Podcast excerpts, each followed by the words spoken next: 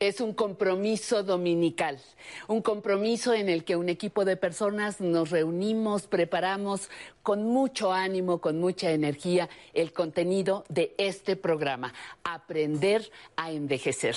Les voy a agradecer que nos acompañen porque tendremos mucho material para ustedes. En la conversación estará con nosotros en estudio María Isabel Barrera, que es doctora en psicología y salud para hablar sobre cómo nuestra historia de vida tiene impacto en nuestra salud. En la nostalgia del 11, Álvaro Cueva estará con la naturaleza y el 11. Entre letras e historias, no se lo puede perder. Vía Zoom nos va a acompañar José N. Iturriaga para hablarnos de un libro que sale en un momento espectacular Historia de las pandemias en México. Y en la entrevista, uy, van a estar felices los seguidores de Cecilia Toussaint. Esto y más en Aprender a Envejecer. ¿Qué le parece? Comenzamos.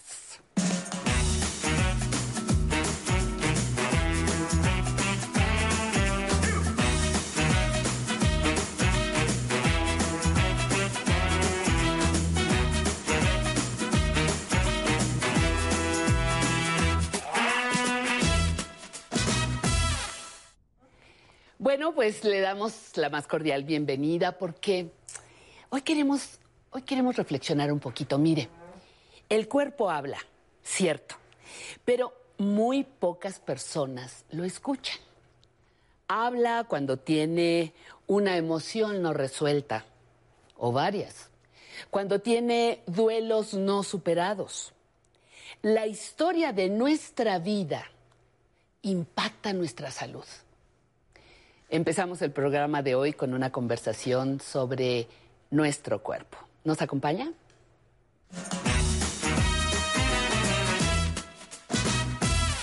Hoy, qué importante, qué importante saber que mi cuerpo habla de muchas maneras. Doctora, le agradezco mucho que esté con nosotros.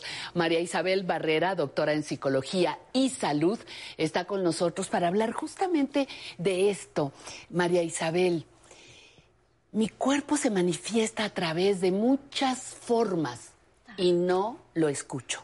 Cuéntame. Así es, buenos días. Ya te voy a hablar de tú. Claro que sí, Rápido. Gracias, gracias por la invitación. Muy amable. Por supuesto, es un tema interesantísimo porque creo que en general estamos tan pendientes, ¿no? A veces de nuestra casa, el trabajo, el carro, nuestro a todo, arreglo nuestro personal. arreglo, por supuesto, y damos mantenimiento a todos estos objetos, pero nos hemos olvidado de, de nuestro templo, de esto que es la prioridad. Nuestro templo, Nuestro de templo. decir. Es, es un templo, es algo sagrado. Y creo que a veces, Pati, poco reflexionamos en todo ello. Y a veces quizás también desafortunadamente estamos más al pendiente del de los otros, ¿verdad? Sí, claro, Y como más mamás, fácil. quienes tenemos la oportunidad de ser mamá, Ajá. pues estamos muy pendientes de los otros. Pero creo que incluso creo que esta pandemia, si queremos ver el aspecto positivo, hasta los beneficios de todo, yo sé que muchos me dirán, pero ¿cómo? No, sí, claro, Algo tan claro, claro, desagradable. hay que ver beneficios, Hay que ver beneficios. Sí, creo que es, nos ha invitado esto a mirar. ¿A qué? Repito, a este templo. Es maravilloso. Yo creo, Pati, que esto es como una gran orquesta, ¿no? En donde, fíjate, cada orga, cada sistema, cada órgano es un instrumento y todos tienen que hacer lo que les corresponde. ¿Sabes qué? Para darnos una gran sinfonía. Y a veces nos olvidamos de la sinfonía de nuestra vida. Entonces, es maravilloso el poder contactarnos con nosotros mismos, porque además te lo voy a decir, es el principio de autoestima. Claro, Para claro. querer a los demás. Qué importante, qué importante lo que dices. Uno, es un templo, tu cuerpo, aunque mucha gente lo desprecia. No me gusta, qué horror, hay que hacer ejercicio porque lo odio, no porque lo cuido. Hay que comer lo que sea porque eh, no importa, total, todo se va a lo mismo. Eh, y no porque pienso que lo que como tiene una repercusión en mi cuerpo. Mi historia de vida se refleja en mi cuerpo, ¿cierto? Pero por supuesto. Pero lo más importante, y que es el tema donde tú eres una experta, mi historia de vida también se refleja en el tipo de enfermedades que tengo. Mis emociones se asocian a ellas. ¿Me hablas de eso, por favor? Claro que sí. Primeramente, como dices, eh, contactar al cuerpo y saber que todo nuestro desarrollo, desde que somos bebés, infantes y adolescencia, todo es importante, porque todos estos eventos van a, van a influir en nuestro desarrollo no solo biológico, sino psicoemocional. Entonces, acabas de tocar un punto muy importante. Somos, Patti, lo que comemos, somos lo que pensamos, somos la cantidad de emociones que generamos, porque somos un ser biopsicosocial y yo me atrevería ahora a decir cultural, espiritual, que no es lo mismo que religioso, y para quien le guste, hasta religioso. Entonces, desde que nacemos estamos, es más, Pati, yo me atrevería a decir, desde que estamos en el vientre materno, no nos estamos alimentando lo que mamita piensa, lo que siente, lo que hace, seguramente va a influir en esto. Si se relaciona conmigo, si me ignora, si, me que platicó, come, si me platicó, si me, puso, música. Exactamente. Bueno, pero a ver, eh, a veces nos cuesta un poquito a los mortales eh, ligar esta idea. Eh, ¿Cómo es que mi resentimiento y mi rencor o un duelo no resuelto puede hacerse enfermedad, doctora. Me está usted tomando el pelo. A ver, claro que sí. Primero vamos a partir brevemente, somos energía, ¿verdad? Sí. Y si partimos de la, ley de que la energía ni se crea ni se destruye, solo se, transforma, entonces en el día a día estamos recibiendo alimento, pero en toda la interacción que tenemos experimentamos emociones. Las emociones son reacciones fisiológicas automáticas breves y muy intensas. Entonces, si en un momento dado me enojé, experimenté tristeza, impotencia, todo eso se, está, se mantiene en el cuerpo, se tiene que procesar. Lo que yo les digo para conseguir, mantener y conseguir salud es, si esa, esa reacción fisiológica se produce, por favor, tenemos que acompañar esa, esa emoción de una conducta observable, audible, objetiva. Patti, tomemos el siguiente símil. Todo lo que comemos, todo lo que bebemos, en el aparato digestivo tiene que irse asimilando, procesando, y hay una función, ¿verdad?, que es importante, desechar, eliminar. Yo te podría decir... Por nuestro bien, por nuestra salud. Por nuestra salud. Entonces yo te diría, y a nuestra estimada audiencia, que es cuando nosotros experimentamos también una emoción y día a día la estamos haciendo, la estamos experimentando, todo eso se queda en el cuerpo, acompáñala. O sea, tenemos que entonces aprender a asimilarla, a irla digiriendo, procesarla. Y además otra cosa, lo que no le sirve al cuerpo hay que eliminarlo. Y ahí es donde mucha gente se atora. Decimos que se guarda, que se queda eso atorado y entonces, ¿cómo lo saca el cuerpo? Si el cuerpo no lo saca con una conducta objetiva, clara, sana, alguna actividad, hablando con la gente con que tengo algún problema, haciendo ejercicio, haciendo alguna otra actividad sana, se te queda en el cuerpo y se transforma en síntoma. ¿Y qué son las enfermedades, mi querida Patti? Pues todo un conjunto de, signos, lo que se puede ver, lo que se puede medir, la fiebre o síntoma. Síntoma es todo aquello que no se puede medir, pero que la gente nos reporta. Siento un dolor, aunque no lo vea. Siento dolor, aunque no lo pueda medir. Entonces, a ese conjunto de signos y síntomas se le llama enfermedad. Y yo te podría decir, en resumen, los síntomas nos están queriendo decir algo, el cuerpo habla. Puedo decirte en general, si hay síntomas, enfermedades relacionadas con lo digestivo, las gastritis, la, el colon irritable, las diarreas, los las todo, eso yo te podría decir en, en relación con emociones. Vamos a ayudarle a la persona a descubrir cuáles son las emociones que no está pudiendo, si me permites el término, a tragar, que no está pudiendo aceptar, aceptar, procesar. Procesar y ¿sabes qué? Hasta eliminar. Porque el enojo hay que eliminarlo, la tristeza hay que eliminarla. Si no, en exceso, te tomo, te pongo el ejemplo de la tristeza. No es lo mismo una tristeza que depresión. No, para nada. Si constantemente, frecuentemente estás triste, la intensidad es severa y te dura mucho esa tristeza, eso se convierte en sentimiento. Las emociones, fisiológicamente hablando, tienen una duración de milisegundos hasta unos 25 minutos, Pati. Después de esto, se transforma en sentimiento. El sentimiento es duradero, menos intenso que una emoción y también lo nutrimos constantemente ya de pensamiento. Pati querida, entonces cuando tú me hablas de resentimiento, no me estás hablando de una emoción. Quizás la emoción para esa persona fue enojo, pero eso le duró y ¿qué crees? Lo alimenta la gente de pensamientos. No le voy a hablar a mi hermano que se cree, pero ¿para qué? Mi papá, mi, mamá, mi lo que me hicieron, exacto. Y en mi historia de vida, fíjate que me hicieron esto y esto y esto. Sí, y yo les diría, ¿cómo lo estás procesando? Porque fíjate que el pasado ya ocurrió. Es más, a lo mejor tu papito, tu mamita ya, trascendieron, pero tú eres el que sigues alimentando esos pensamientos. Fíjense. Además, la mente que es poderosa. Especial. Poderosísima y que si no aprendemos a controlarla y dominarla, nos hace maldades, ¿no, Pati? Sí, claro.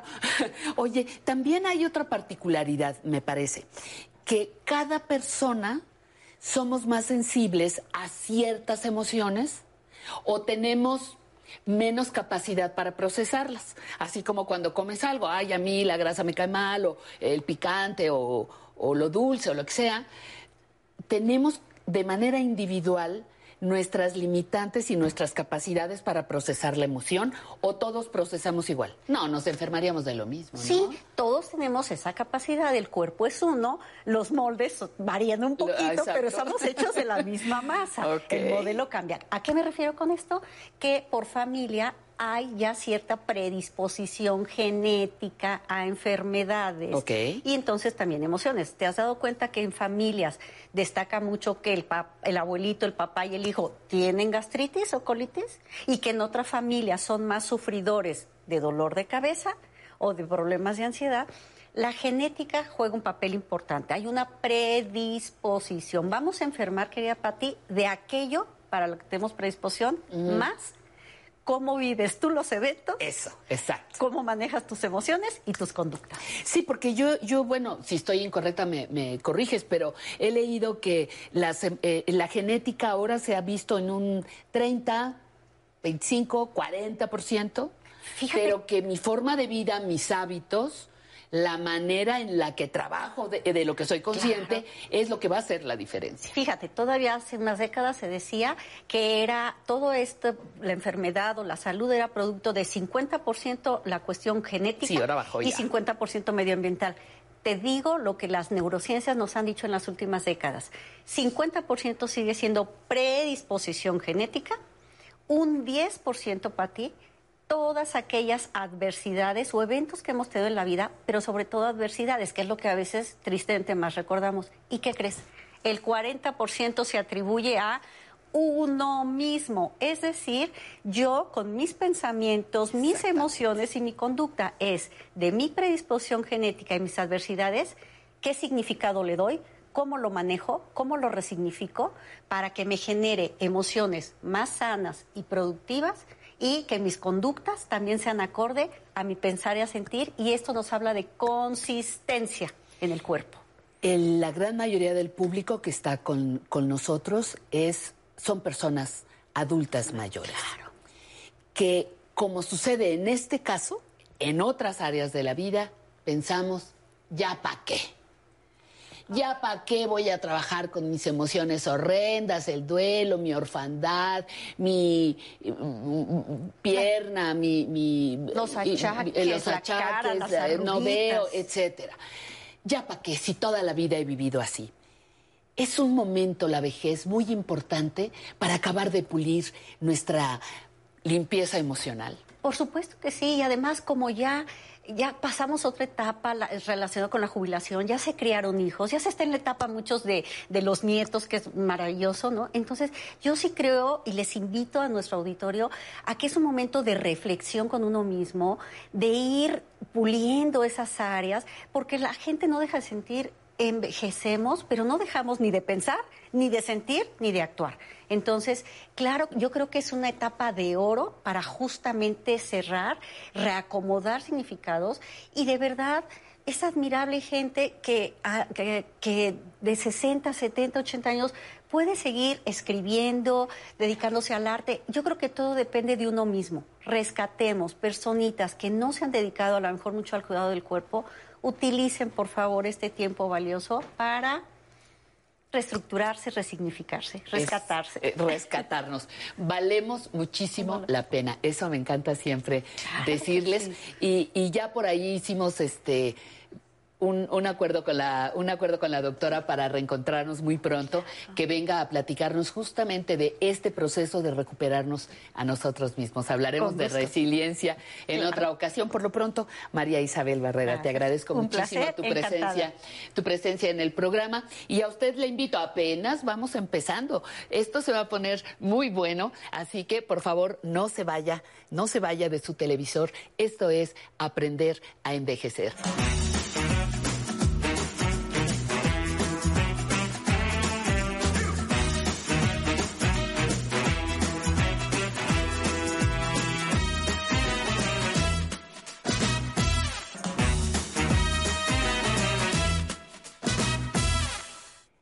Encantan las buenas noticias y compartirlas es para tener casi una fiesta. Nuestra siguiente sección.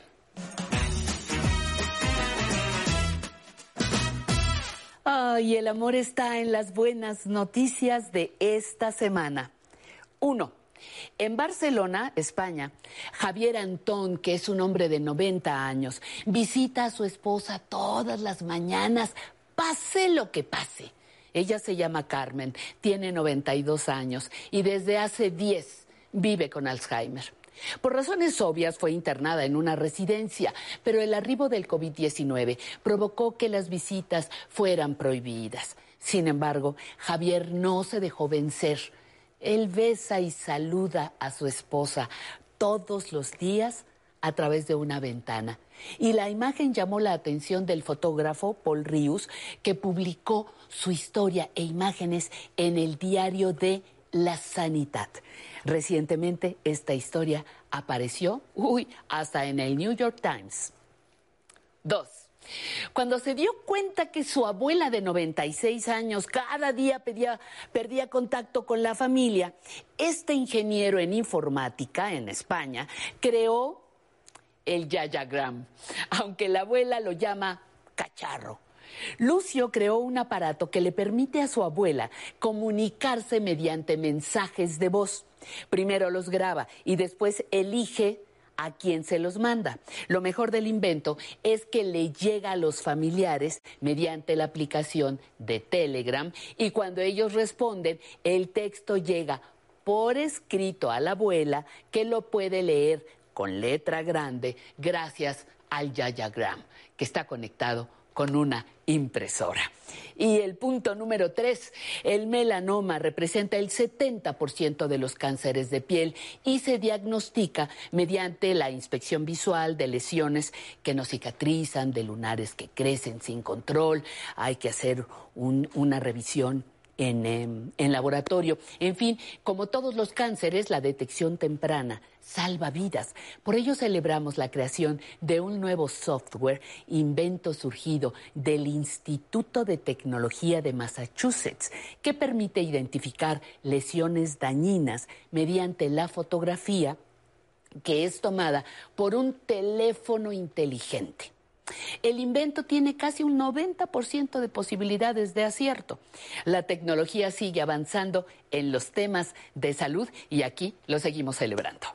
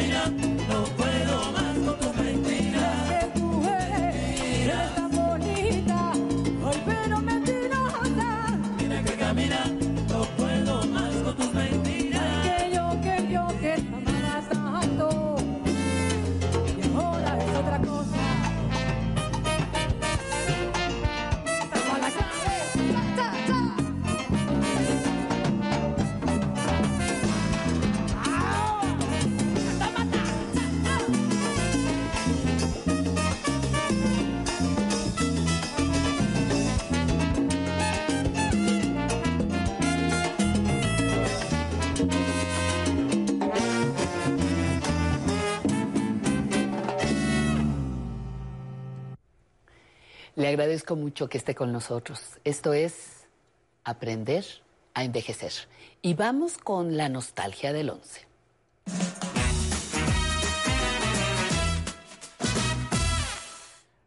Oye, ¿a poco no está bonito? La nostalgia que resignifica. Sí. Oh, muy bien, Álvaro, ¿cómo estás? Álvaro feliz Cueva. de estar contigo, feliz de estar con usted en casa. Qué privilegio Qué tan más maravilla. grande porque, en efecto, estamos resignificando algo muy, muy importante y en esta ocasión creo que fundamental. Hablaremos de la naturaleza y Canal 11, porque esta historia, esta historia es grande. ¿No me cree? Mire.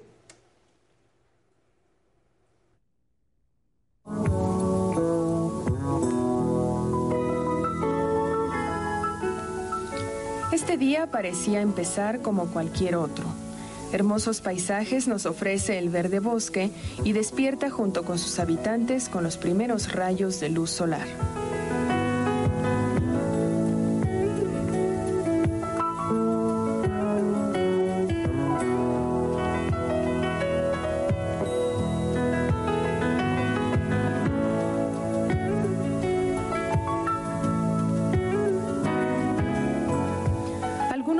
Madrugan y empiezan sus labores desde muy temprano.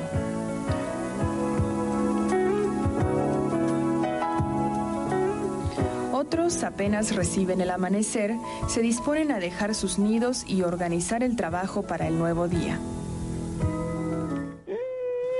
¿Cómo viste? Siempre son temas, no conozco a una sola persona, igual ya existe, ¿verdad? Pero que no le gusten los temas de naturaleza. Que estas imágenes no le provoquen algún tipo de emoción positiva. Es que de aquí somos, la verdad. Los seres humanos formamos parte de la naturaleza. De repente como que se nos olvida, ¿verdad? Y es aquí donde tenemos que recordar los orígenes de la mismísima televisión. Usted, tú, ¿qué estabas haciendo en 1984? Pero además, ¿sí se dio usted cuenta en casa de la belleza de estas imágenes con aquella tecnología tan diferente? Parece que el mundo ha cambiado mucho desde entonces, parece que hemos perdido mucho en Sí, cuestión sí, ecológica. Por eso sí tenemos que regresar a estos videos, por eso tenemos que celebrar lo que Canal 11 y los medios públicos mexicanos han hecho a lo largo de la historia en este sentido. Lo que viene a continuación para mí es un bombón, es un agasajo. Mire. Tres nombres de elementos de la naturaleza. A ver, claro que todos son elementos, pero a ver, pensemos así como en el agua. y eso. A ver, vamos a dejar a Claudia. Mar, El agua, sí, del mar. este, Lo que nos está cubriendo todo el tiempo y pasa en medio. frío, No, la casa, el aire, el aire. ¿Cuál otro? la tierra, La tierra, sí. las montañas, Pues las montañas, sí. En general, todos son, elementos de la es que Bueno, esto era con los pequeñitos. Me interesaba mucho mostrar estas imágenes porque hemos hablado ya bastante sobre cómo los niños siempre han estado con Canal 11, pero creo que sí teníamos que recordar que también los niños han estado con Canal 11 hablando de naturaleza, apreciando nuestro planeta y dándole sentido a todas estas cuestiones. 1986, qué barbaridad, cómo ha pasado el tiempo, pero hay cosas que nunca cambian, como el profesionalismo que este canal le ha puesto a esta clase de contenidos. ¿No me cree? Mire.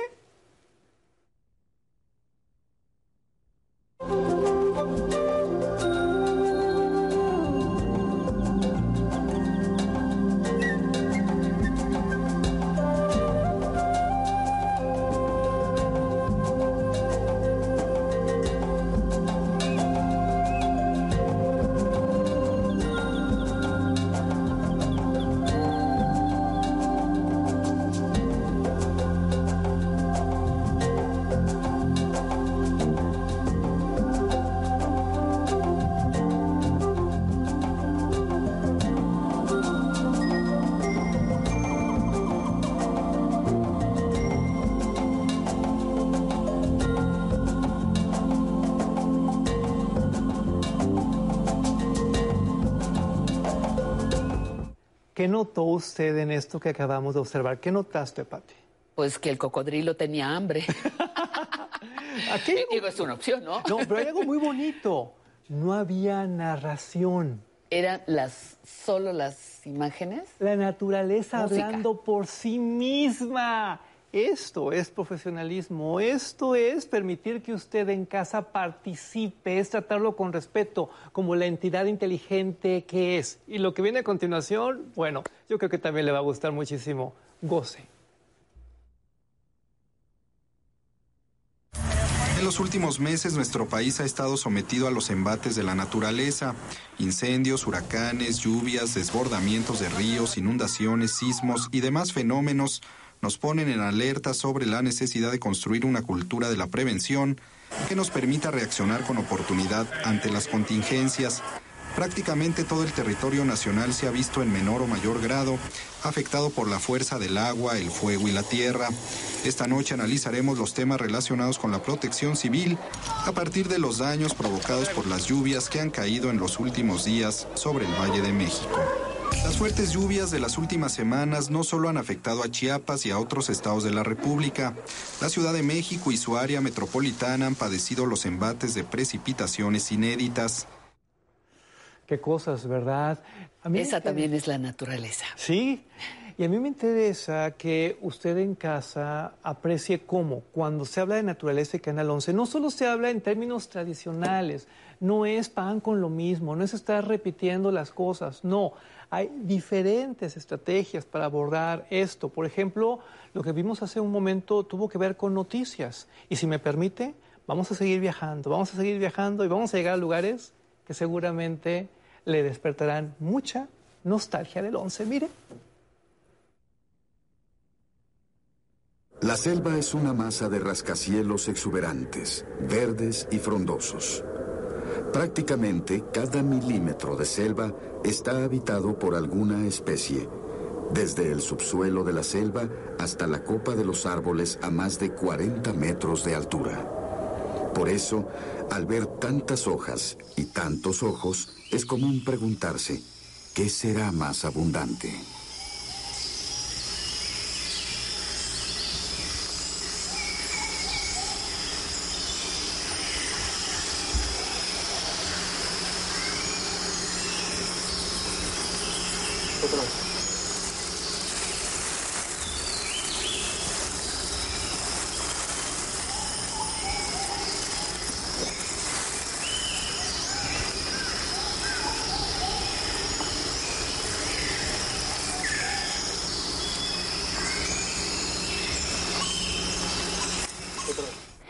Oye Álvaro, sin querer ser aguafiestas, pero en esa misma época eran muy populares los videos de National Geographic en relación a los animales y a la naturaleza.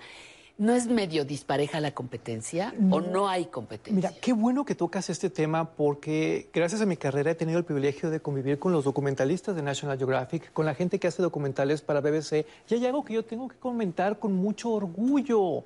Ellos miran con admiración el trabajo de Canal 11 porque, ojo, los presupuestos no son los No, para mismos. nada. Pero el talento, la creatividad habla por sí misma y el resultado lo acabamos de ver. Tal vez no tenemos los millones de dólares que tienen ellos, los millones de libras, pero tenemos otros recursos y sobre todo lo tenemos a usted en este país maravilloso que da para naturaleza y más. ¿No me cree? Mire por favor y a ver si reconoce a este conductor. Ahí le va. Debido al tipo de guano que encontramos en esta cueva, así de entrada podemos saber que hay por lo menos dos especies de murciélagos. Una que es insectívora y eso lo podemos saber por el guano que está por todos lados, donde incluso se alcanzan a apreciar pequeñas partes de los insectos de los que ellos se alimentan. Y otra que es nectarívora y eso lo vemos por este guano que es muy particular y que también tiene un olor muy especial. Vamos a avanzar un poco más dentro de la cueva y a ver si podemos llegar a donde están ellos, capturar uno y ver si es cierto esto que pensamos o que tal vez hay más especies de murciélagos en esta cueva.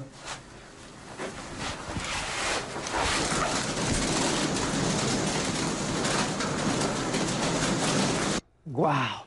Se dice fácil, pero es dificilísimo escenas así. Y no cualquiera maneja esto en términos de comunicación. Según yo, es Roberto Rojo, este hombre maravilloso que hizo En Busca de Bichos y muchos programas preciosos, pero eh, en aquellos años, en los 2000, se pusieron de moda a nivel internacional estos programas de cazadores de cocodrilos y de gente muy intrépida. Bueno, Canal 11 también participó, pero ojo, con una dignidad diferente. La dignidad de un canal como este. Y seguimos viajando porque tenemos mucho que mostrar, tenemos mucha naturaleza maravillosa que compartir con usted como esto.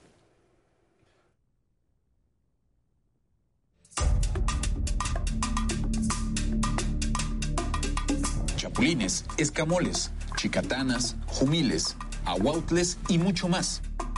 En México tenemos una tradición gastronómica que es muy rica en sabor, en nutrientes y en cultura dentro de la cual se encuentra la tradición de comer insectos. Desde tiempos prehispánicos, los insectos han demostrado ser de gran beneficio para nuestras dietas. No solo son un excelente alimento, algunos también son productores y realizan distintas funciones en los ecosistemas. Un buen ejemplo son las abejas, que además de dar miel, son vectores de polinización, una tarea clave para garantizar la existencia de muchas plantas.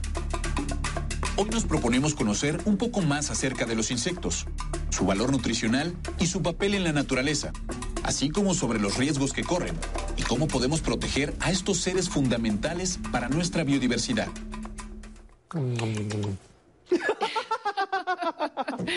Pues sí, me dio hambre. Un taquito de Escamoles. de escamoles con un poquito de guacamole. No le decíamos que no, unos, este, ¿cómo se llama? Chapulines. Son deliciosos. Se me antojaron cuando estaban ahí. Oye, una tlayuda. Eh, aquí la cosa es tlayuda. esta. Yo, ¿Se acuerda que le dije que íbamos a hablar de naturaleza en Canal 11 desde muchas perspectivas? A eso me refería, a que siempre, siempre hay maneras diferentes de contar esta historia, de sensibilizarlo a usted sobre la importancia de nuestros recursos naturales y demostrar las bellezas de este país. Cuando hablamos de nostalgia, no solo hablamos de seres humanos, hablamos de todo. Y por supuesto, teníamos que poner este material sobre la mesa. Ya hablamos de insectos, ya hablamos de murciélagos, ya hablamos... ¿Qué nos falta? A ver, ¿qué nos falta? Pues esto.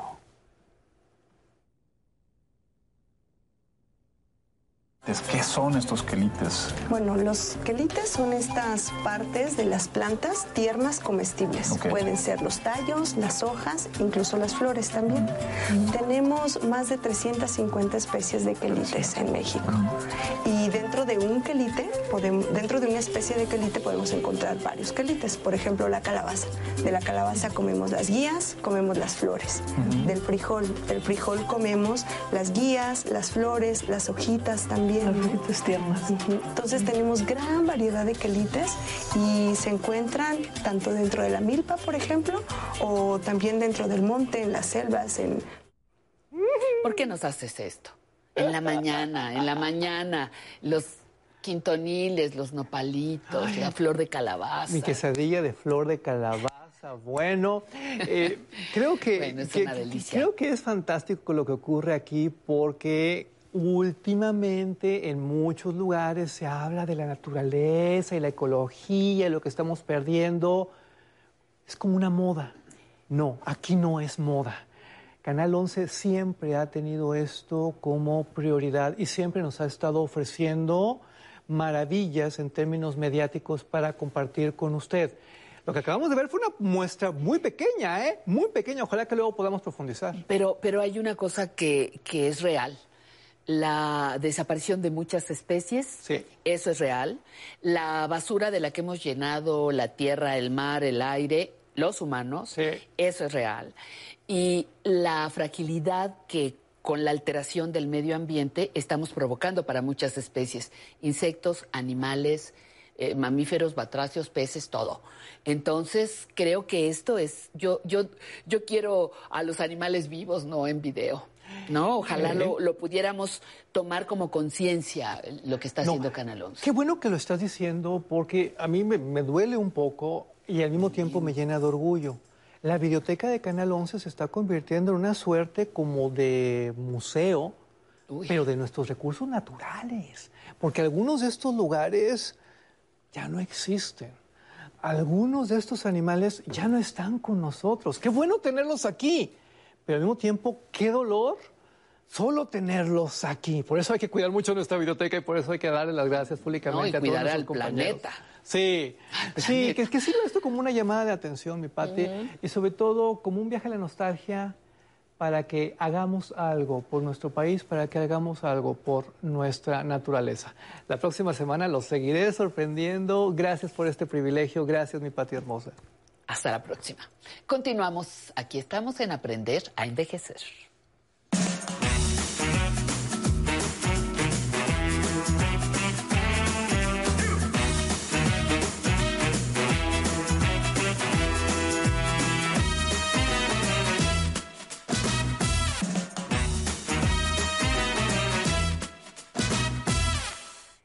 Les estamos invitando a que vengan a bailar. Nos encanta que vengan grupos con sus rutinas colectivas. Nos va a encantar que participen. Le pido lo que sí, un poquito de paciencia. Afortunadamente, qué bárbaro, nos hemos sorprendido con tanto bailarín que tenemos. Le pido un poquito de paciencia para que dé oportunidad a que Alejandrina Romero, nuestra coordinadora precisamente de esos invitados, eh, se pueda comunicar con usted. Si ya llamó, si ya dejó su teléfono, por favor, confíe en nosotros. Alejandrina le va a llamar. ¿De acuerdo? Muy bien. Y ahora le quiero agradecer a todas las personas que nos están viendo, por ejemplo, en Zapopan, Jalisco, en el Estado de México, en el Estado de Morelos, en la Ciudad de México, por supuesto, y también en el Estado de Zacatecas. Ahora les invito a mejorar su salud con la doctora Citlali.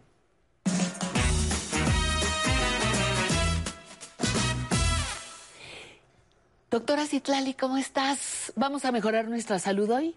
Como siempre, Pati, vamos ¿Seguro, a mejorar seguro? nuestra salud. segura, segura. Híjole, traes un tema eh, necesario, indispensable y un lo que a mí me gusta más es que nos dejes ideas de cómo prevenir. ¿Cómo se llama hoy? ¿Sístole? Cistocele. Cistocele. Cistocele. Cistocele. Pati, pues un gusto estar aquí. Gracias. Pues a todas las personas que nos acompañan, muchas gracias porque siempre es muy bonito saber que están esperando. Esperando, claro, y claro. la verdad es que pues hemos recibido pues comentarios muy buenos y por eso precisamente tomando en cuenta todas las sugerencias que nos llegan y manifestándoles que atendemos esas inquietudes, pues hoy vamos a hablar de cistocele, mejor conocido como vejiga caída.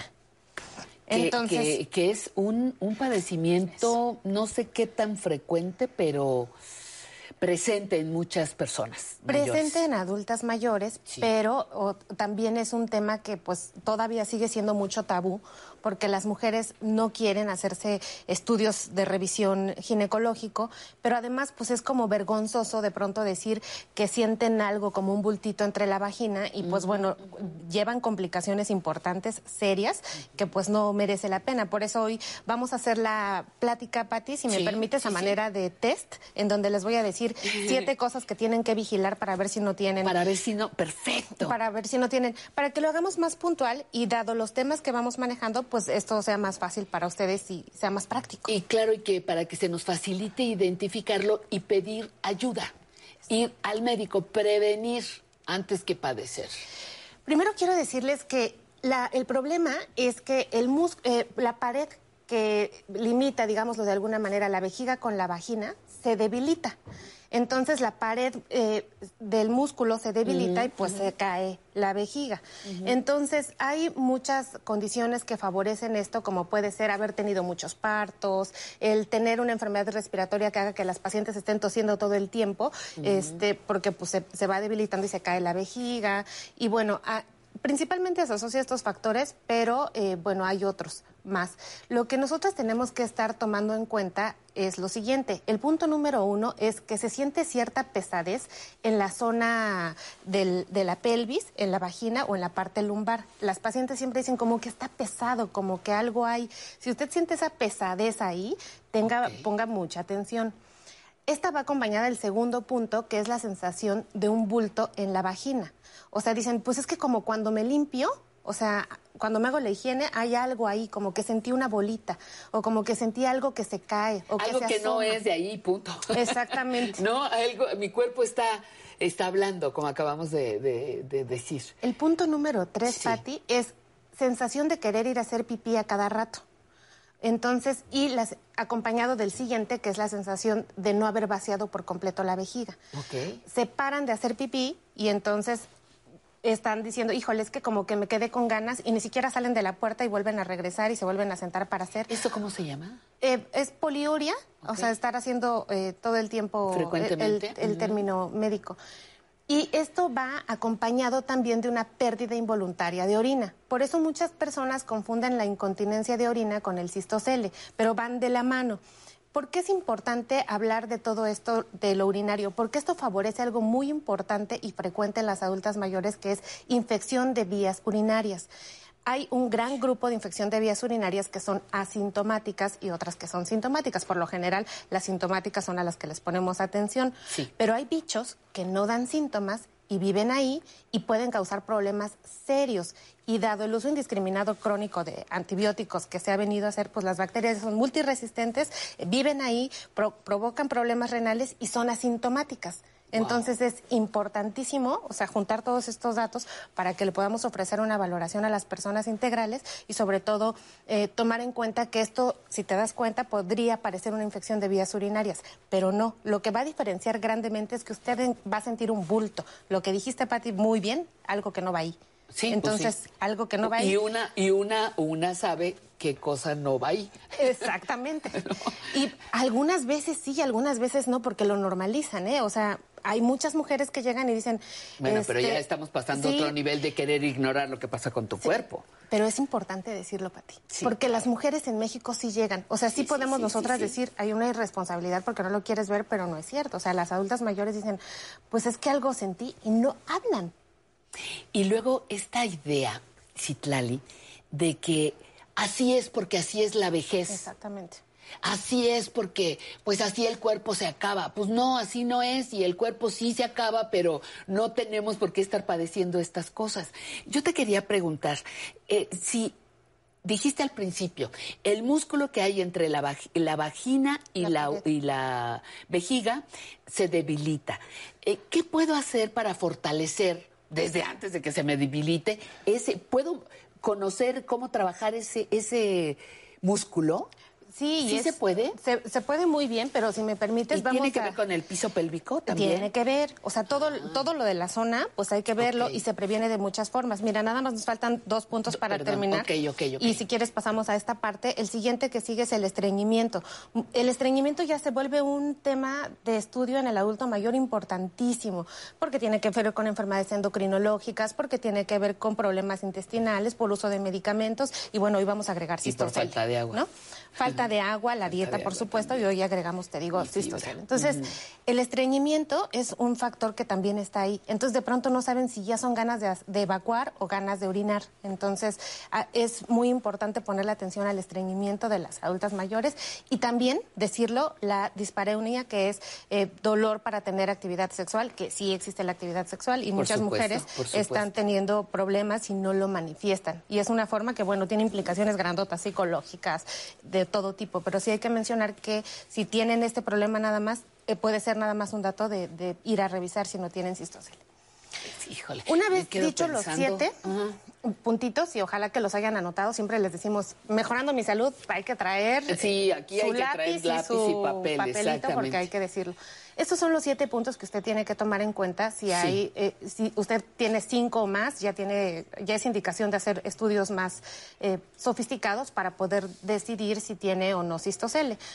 ¿Y qué puede hacer toda mujer para prevenirlo? Por supuesto, las adultas mayores que ya convivan con esta situación, pero todas las mujeres, por ejemplo, yo desde que estoy contigo estoy apretando y relajando, apretando y relajando, que son ejercicios para fortalecer el, el suelo, el, el suelo pélvico, el piso pélvico, como bien dices. Entonces hay que eh, contraer cinco, contar a cinco, estirar cinco, contraer, relajar, contraer, Nadie relajar. lo nota, nadie te ve, solamente tú sabes. Desde que, llegamos haciendo. estamos haciendo. Ajá. Y esto tiene cosas muy importantes, porque lo, lo- lo hemos hablado aquí, Pati, para incontinencia de orina. Hoy lo estamos hablando para cistocele, pero también para mejorar la calidad de vida y la calidad sexual. Estos, estos son buenísimos para poder tener una sexualidad exitosa conforme va pasando el tiempo.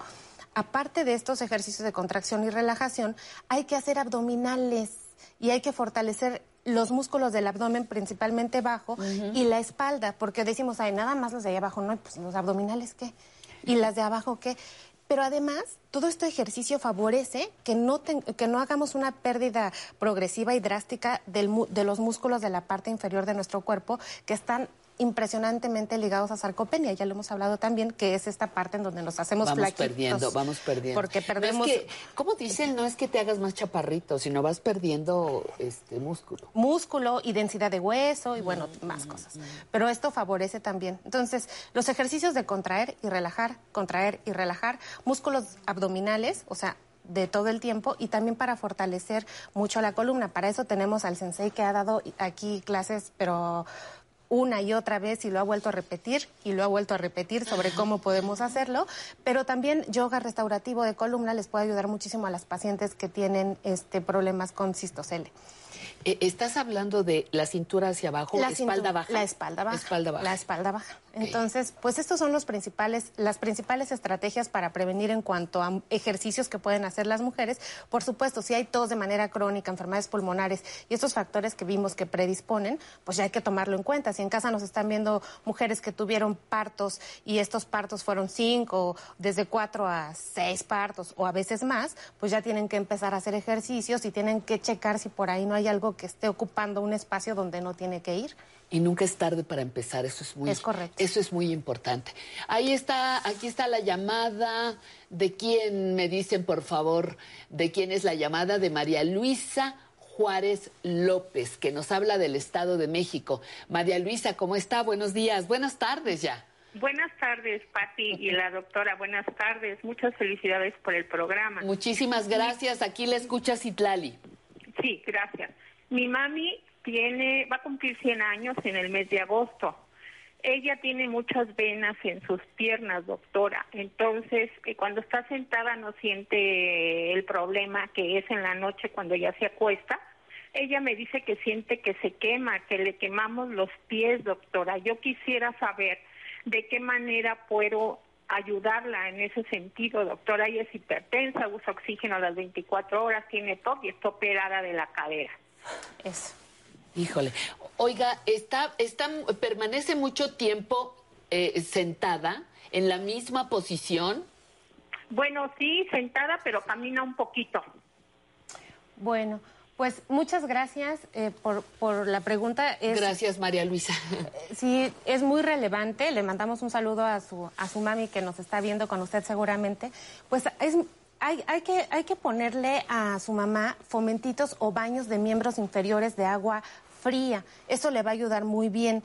Y le puede a usted comprar un gelecito eh, que se llama amamelis, es una planta medicinal que se puede untar muy bien y lo venden a granel en farmacias eh, como la París, que es muy antigua en México. La puedo poner en el refri y después con, esa, con ese gelecito fresco les relaja muy bien a los adultos mayores. Obviamente hay que identificar y hay que tomar el medicamento para insuficiencia venosa todo el tiempo sin suspender. Esos son medicamentos que ya le hicimos un programa de insuficiencia venosa en donde pusimos todas las, las recomendaciones.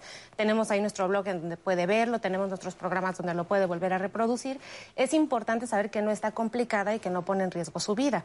Una vez que ya sabemos esto y tiene su tratamiento crónico que le dio el angiólogo o su médico de primer contacto, le puede hacer estas medidas como los bañitos. Evite el calor en los, en, en los miembros inferiores porque provoca que haya más dolor para los adultos mayores. Entonces no le ponga nada caliente.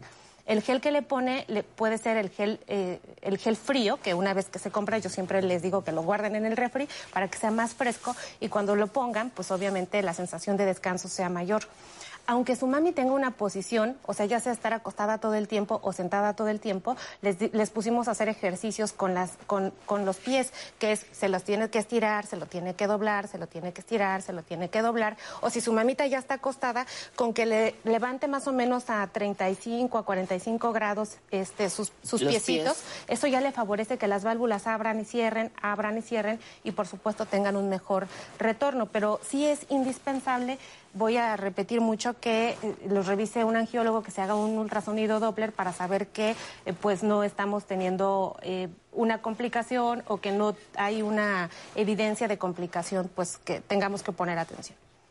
Sí, eh, dice camina un poquito, pues es que tenemos que movernos, eso es algo que hemos, tenemos que hacer todo lo posible. Puedes decir 99, 100 años, pues sí, hay que movernos. Y hay que movernos y no tenemos que hacer grandes trayectos, ya lo hemos visto acá y pues bueno, moverse es moverme acá, es moverme en cama, eh, o sea, ya hay momentos de la vida en donde el movimiento ya va siendo, hay que ser- es relativo y pues bueno, hay que ponerle atención.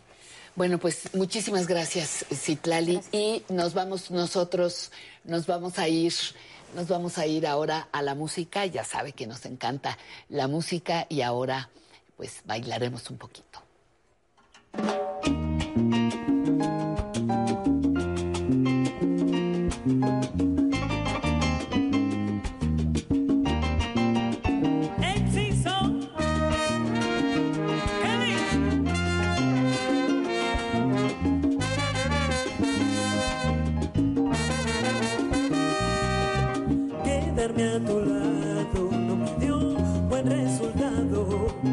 Siento decirte que al final esto no funcionado. Puedes darte cuenta que perdió más de la cuenta. Fuiste tú, te quedas sin amor, sé que sientes ausencia. Es que mi corazón para tanta desilusión no fue diseñado.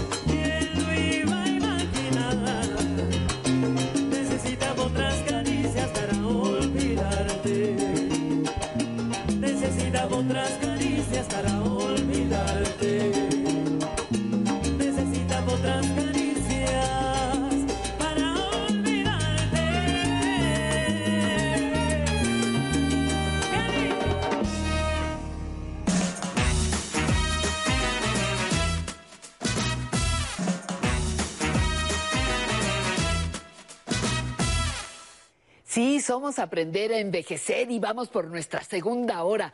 Entre letras e historias, vía Zoom nos acompaña José N. Iturriaga para hablarnos del libro Historia de las Pandemias en México. No se lo pueden perder. Conociendo mis derechos, ya vienen unos minutitos más. Estaremos hablando con Nancy Rivero para conversar sobre cómo designar a beneficiarios nuestras cuentas bancarias y de seguros. Muy importante. Nada de que se quedó, se perdió en el camino, no vamos a aprenderlo. Y en la zona tecnológica, Alan Calvo nos explicará cómo digitalizar un texto. Y además no se le olvide en la entrevista la cantante mexicana Cecilia Toussaint para acompañarnos en nuestra entrevista. Y vamos ahora al Muro de la Fama.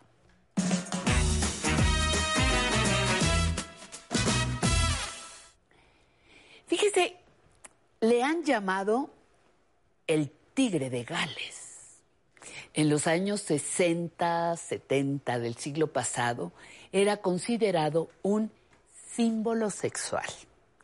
Hoy es un respetable hombre de 80 años que sigue cantando y está activo dentro de la música.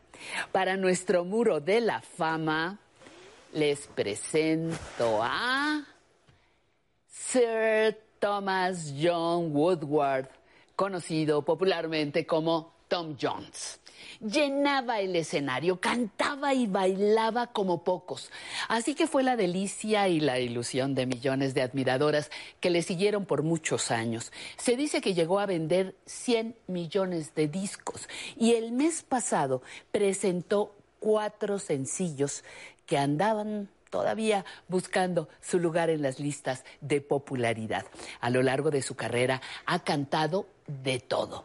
Gospel, rhythm and, eh, rhythm and blues, country, soul, dance y ha ganado todo tipo de premios musicales. Grammy, NTV, Video Music Award, premios Brit, Globo de Oro.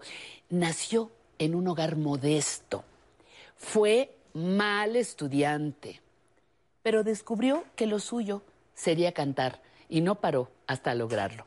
Tuvo su propio show en el que cantó con figuras de primer orden, Janis Joplin, Stevie Wonder, Cher, Billy Preston, bueno, hasta con Enrique Iglesias. Sin embargo, su carrera llena de conciertos en Las Vegas y de premios musicales empezaba a declinar. Su representante de toda la vida, Gordon Mills, murió, pero se renovó en un 100% cuando su propio hijo se convirtió en su manager. Tom Jones recibió de la reina Isabel II el nombramiento oficial de la excelentísima Orden del Imperio Británico y durante varias temporadas formó parte del jurado de La Voz de Reino Unido. Ahí estuvo hasta el pasado mes de marzo y si usted ve algunos de esos videos, se sorprenderá de escucharlo cantar a sus 80 años junto a las nuevas voces que no dejan de sorprenderse con la presencia del respetable caballero de cabello rizado y blanco. Tom Jones nació el 7 de junio de 1940 y su verdadero nombre, ya se los dije, es Thomas John Woodward. Escribió una autobiografía, fue muy amigo de Elvis Presley eh, y cuentan que cuentan que cantaban en los camerinos de Las Vegas cuando hacían shows en los grandes hoteles. Tom Jones llegó al mundo de la música cuando los Beatles y los Rolling Stones estaban en boga. Su estilo, su imagen de momento pues no gustaba. Sin embargo, se atrevió a probar y en alguna entrevista comentó, eh, dijo, tiene que haber gente diferente, que ofrezca su propia historia. Por eso les digo a los cantantes nuevos que sean ellos mismos, que escuchen a los demás, que se inspiren, pero que no copien, que sean fieles a sí mismos. Eso es lo que yo he hecho siempre. De vez en cuando hace falta alguien con personalidad. Terminó diciendo. Bueno, Tom Jones es una leyenda viviente de la música popular, sigue activo y por ello se queda hoy en nuestro muro de la fama. Y aquí lo tenemos en vivo y a todo color.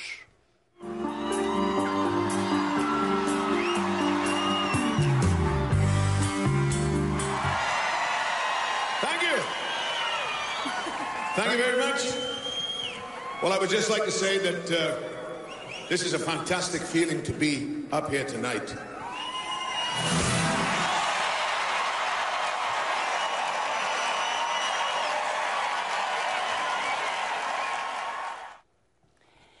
Bueno, pues hasta aquí llegó nuestra sección El Muro de la Fama para dar paso ahora a otra muy importante para nosotros, conociendo mis derechos.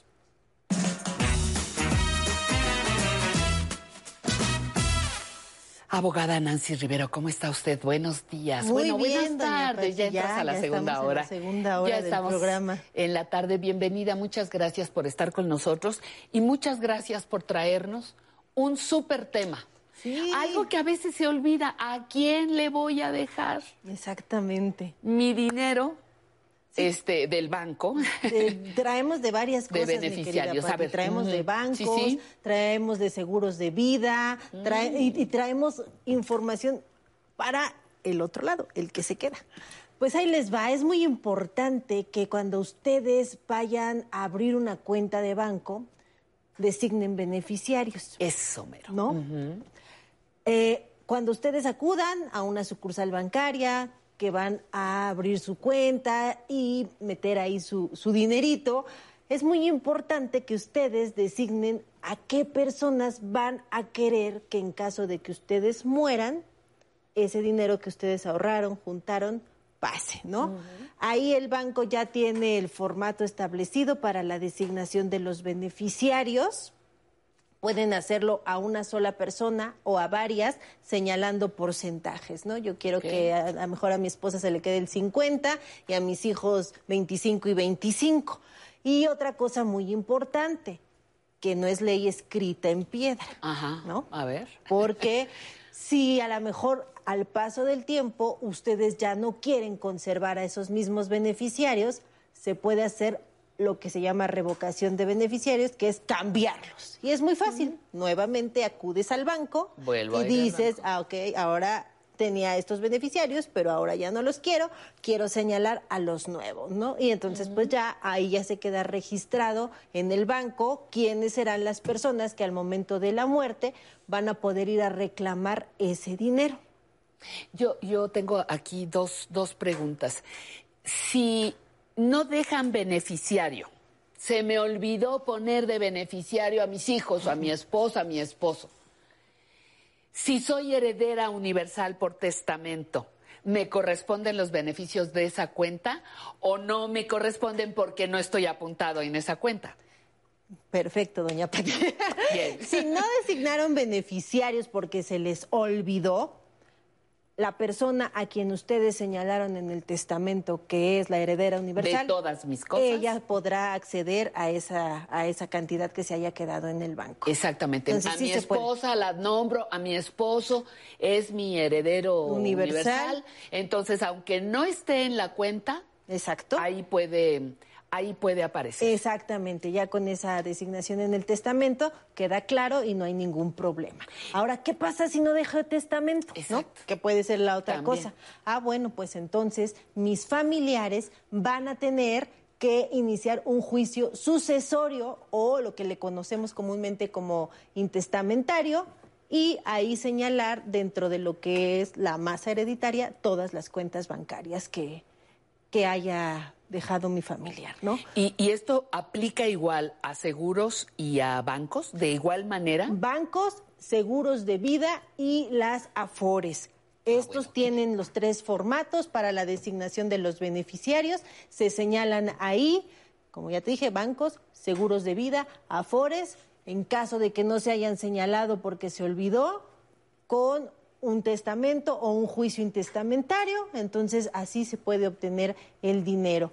En estos tres formatos igual, si yo quiero cambiar en algún momento a mis beneficiarios, puedo hacerlos. Seguros de vida, bancos y afores, puedo pedir la revocación de... Puede ser que a lo mejor yo la había dejado a mi esposa y en el trayecto me divorcio, ¿no? Ah, ya la dejé ahí de mi beneficiaria. No se preocupen, La pueden realizar el cambio. O después ya no me llevo bien con esa persona que yo había dejado como mi beneficiario, ¿no? O falleció esa Claro, persona. claro, claro. Entonces ustedes van y cambian y pues eh, es un formato muy sencillo para, para cambiar a las personas que ustedes dejaron como, como beneficiarios. A ver, lo mismo para el banco, los seguros y las afores. Exacto. Nada de que el banco me dice, no, señora, ya no puede cambiar. Exacto. Aquí no estamos jugando. Usted escogió No, uno, no, nada. Se puede revocar.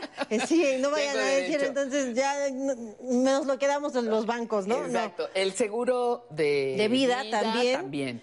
Y, las, af- afores. afores. también. Entonces, Y- oiga, que quiero cambiar. Pues, señora, es la segunda vez. Pues todos se me han muerto, ni modo. ok, sí pueden hacerlo. Lo puedo hacer. Y otra cosa importante, mi querida Patti, si se les pierde la póliza del seguro de vida, ¿no? Si ya no encuentran el Mm. Suele contrato, suceder, suele suceder. pueden acudir a la Conducef. En la Conducef ustedes van a poder obtener a través de esta comisión nuevamente su póliza y ella también puede acercarlos al banco para que el banco les pueda expedir nuevamente el contrato que ustedes hayan celebrado y guárdenlo, entréguenselo a la persona que más confianza le tengan, como tengan, siempre ajá. decimos, para que sepan que ahí está esa cuenta de banco, que ahí está ese seguro de vida y que entonces en cualquier momento cuando yo ya fallezco pueden, pueden ejercerlo. Se recomienda que esto se haga a la muerte del familiar dentro de los seis meses inmediatos, ¿no? Ya con el acta de defunción, acudan a bancos, acudan a, a aseguradoras para reclamar el dinero que se haya quedado ahí. Y otra cosa que también investigamos, mi Ajá, querida Patti. Si yo presumo que a lo mejor puedo ser beneficiario de algún seguro de vida de alguna persona que ya falleció, puedo realizar la búsqueda en la Conducef. La Conducef tiene una página que es la solicitud de búsqueda de beneficiarios de seguros de vida. Ahí está, vamos a poner en pantalla eh, eh, la, la ¿En la página de la Conducef? Sí, entonces tú puedes acudir a esa página y decir, bueno, se murió mi papá, ¿no? A lo mejor mi papá ya estaba casado con otra persona y no lo veía, ¿no? Muy seguido. Se muere mi papá, ¿me habrá dejado algo en el seguro de vida?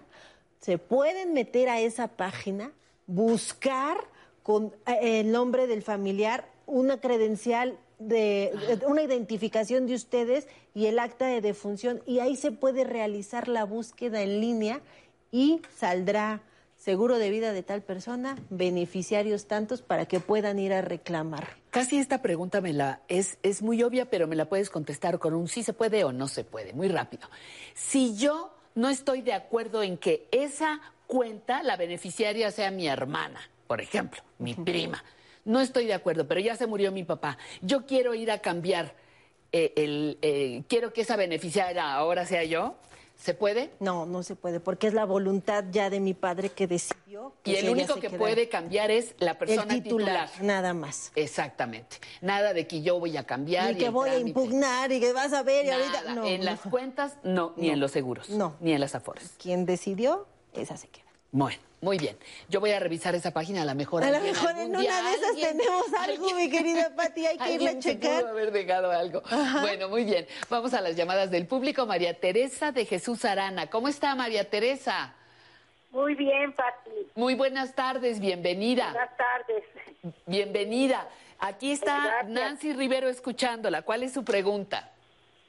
¿Qué puedo hacer para que me cambien un reloj inteligente que no funcionó y que vino de regalo en una compra que hice de una promoción que escuché en la radio? Este, ¿Cómo, ¿puedo cómo? decir ¿Qué? el nombre? No me, que, no me quedó claro. ¿Qué fue lo que compró? ¿Qué fue, ¿Cuál es el producto que compró? productos que venden en el del Politécnico. Ajá. ¿Y luego Según venía de regalo? que el regalo, entre el regalo que vino, que era un reloj inteligente, que es por lo que me animé a pedirlo, porque pues ya con mi edad, ya dije que en ese reloj pongo la hora en que me tocan mis, mis, mis medicinas, pero resulta que no sirve. Y, Regalo este, chafa. y, regalo este, chafa. Quiero que me lo cambien y no, no, no me hacen caso. Híjole, a ver, mi querida. Gracias, gracias María Teresa, muchísimas gracias por, por la pregunta. A ver qué puede hacer consumidor o cuál. Exacto, hay que acudir a la Procuraduría Federal del Consumidor a que se respete la promoción que venía marcada, ¿no? Si un producto lanzó eh, la, Ofrece la un venta, regalo, exacto, la venta del producto y a cambio un regalo, pues evidentemente el regalo debe de estar en buenas condiciones, ¿no? Por eso tenemos a la Procuraduría Federal del Consumidor, en la cual se puede ella acercar. Eh, ahorita con todo esto de la pandemia están realizando trámites en línea, se puede acercar Ajá, vía, ajá. vía internet para señalar qué promoción era qué producto se compró, exhibir el ticket de compra si lo tiene y señalar que pues el regalo que venía acompañado a esa promoción no servía entonces para ejercer el derecho de que le de que le cambien lo que venía de regalo que era parte de algo que estaba promoviendo el establecimiento, ¿no? Y la Profeco, como lo hemos dicho, es la, la Procuraduría que se encarga de velar por los derechos de los consumidores. Y si esto fue, pues, una cuestión de que la- la- la- el, el establecimiento no está cumpliendo con lo que sacó al público, debe de realizarse a través de la Procuraduría Claro. para que se, se les dé el regalo bien. Ah, Claro, fíjate, fíjate que yo creo que como personas adultas tenemos que ser bien responsables en esa compra, porque eh, la, la, procurador- la Procuraduría del Consumidor eh, ya, ya prohibió las, no sé si ya está vigente, pero prohibió las famosas cajitas felices de algunos establecimientos porque los niños iban por el juguetito, por el, por el regalo que aparecía en esa cajita con la hamburguesa y todo esto. Y algo semejante tendría que pasar con los adultos. Es decir, anunciar un, un producto con el regalo, muchas veces, no todas, pero la gente va por el regalo. Regalo, exacto. La gente va por el regalo y suceden cosas como estas. Pero tendríamos que ser, uno, que nos den un regalo útil. Este, que funcione, funcione. que funcione. Y dos, que tú tampoco te vayas como pequeñito, ¿no? Sí, este, los- con la los- finta. Las recomendaciones que luego hemos dado, ¿no? Que Sí. no compres por comprar, que veas si efectivamente es útil lo que tú necesitas y que no compres por lo que viene accesorio, ¿no? El perfume que viene encapsulado en una jaula de cristal Sí. y te salen 500 pesos más caro, ¿no? Compre- Entonces, compra el perfume tal Eh. y este y le damos una cosmetiquera y, y van y compran porque lo que querían era una cosmetiquera. Pues tenemos que ser como un poquito más responsables. ¿Estamos así de es, acuerdo? mi querida Pati. Licenciada, hasta la próxima semana. Nos vemos la próxima que le vaya semana. muy bien. Muchísimas gracias. Y usted no se vaya, tenemos un corte, pero vamos a regresar. Hay mucho que compartirle todavía.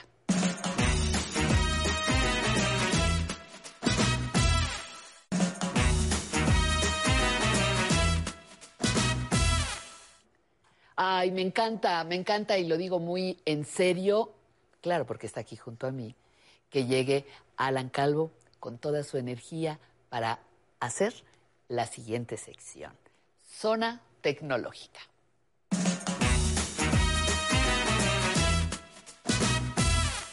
Porque si llegamos con mala energía, no sale bien No el salen bien las programa, cosas. ¿verdad? ¿Tú No, estás de acuerdo con eso? Totalmente, Pati. Tenemos que llegar así con todo el Con disposición, abiertos, con el corazón en la mano. Claro, sabiendo que vamos a compartir cosas. Exacto. Entonces, cuando llegas así lo siento y lo celebro enormemente Gracias, y lo agradezco. Y lo agradezco. Hoy vamos a digitalizar un texto. ¿Qué es eso? ¿Qué es eso? Digitalizar texto. Pati, ¿cuántas veces eh, te ha sucedido que hacemos anotaciones en una hojita?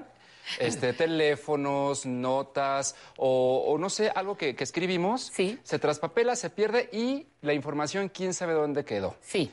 Y de repente es importante, información importante que anotamos y decimos, ay, ¿dónde la dejamos? Bueno, ¿Qué crees, Pati? Que a través de nuestro teléfono inteligente vamos a poder digitalizar ese texto, ya sea de un libro, ya sea una hoja eh, o algo escrito a mano, que creo que a todo nuestro público le puede interesar esto. Pues Yo creo que a todo el mundo, empezando Sí. por la que tienes a mano derecha, porque necesito poder rescatar esos, esos textos que de verdad a veces dices, eh, estás en algún lugar y empiezan las ideas o los, los conceptos a fluir y empiezas tú a anotar donde sea y lo pierdes a veces, ¿eh? Claro, y alguna vez, alguna vez platicamos que me decías, es que se me viene una idea y la escribo en una, servilleta. Y luego es así de, ah, la servilleta, te limpias la boca y se va a la Y basura. exacto. o el mesero se la lleva, ¿no? Como Exacto. muy cortésmente se la lleva y, señor, mi proyecto va en su servilleta, ¿no? Exacto. Bueno, pero hoy vamos a evitar eso. Hoy vamos a evitar eso y vamos a ver que vamos a utilizar herramientas muy sencillas como la cámara de nuestro teléfono y una aplicación que se llama eh, Google Fotos que ya hemos eh, o tenemos, eh, estamos familiarizados con ella.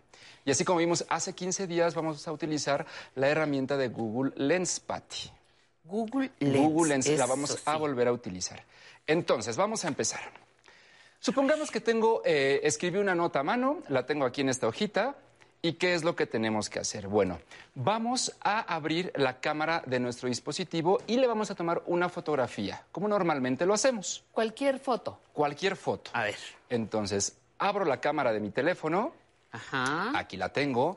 Voy a tomar esta hoja que tenemos aquí. Sí. Yo aquí tengo un fragmento de un poema de Mario Benedetti. Ay, qué bonito. Y vamos a tomarle foto. Podemos hacer tu sección de poemas si quieres. Claro, también. También podría ser. Yo aquí tengo el guion. Así que le guion. tomo, la, le tomo la foto, pic. Muy bien. Ajá. Luego. Ahora ya le tomamos la foto.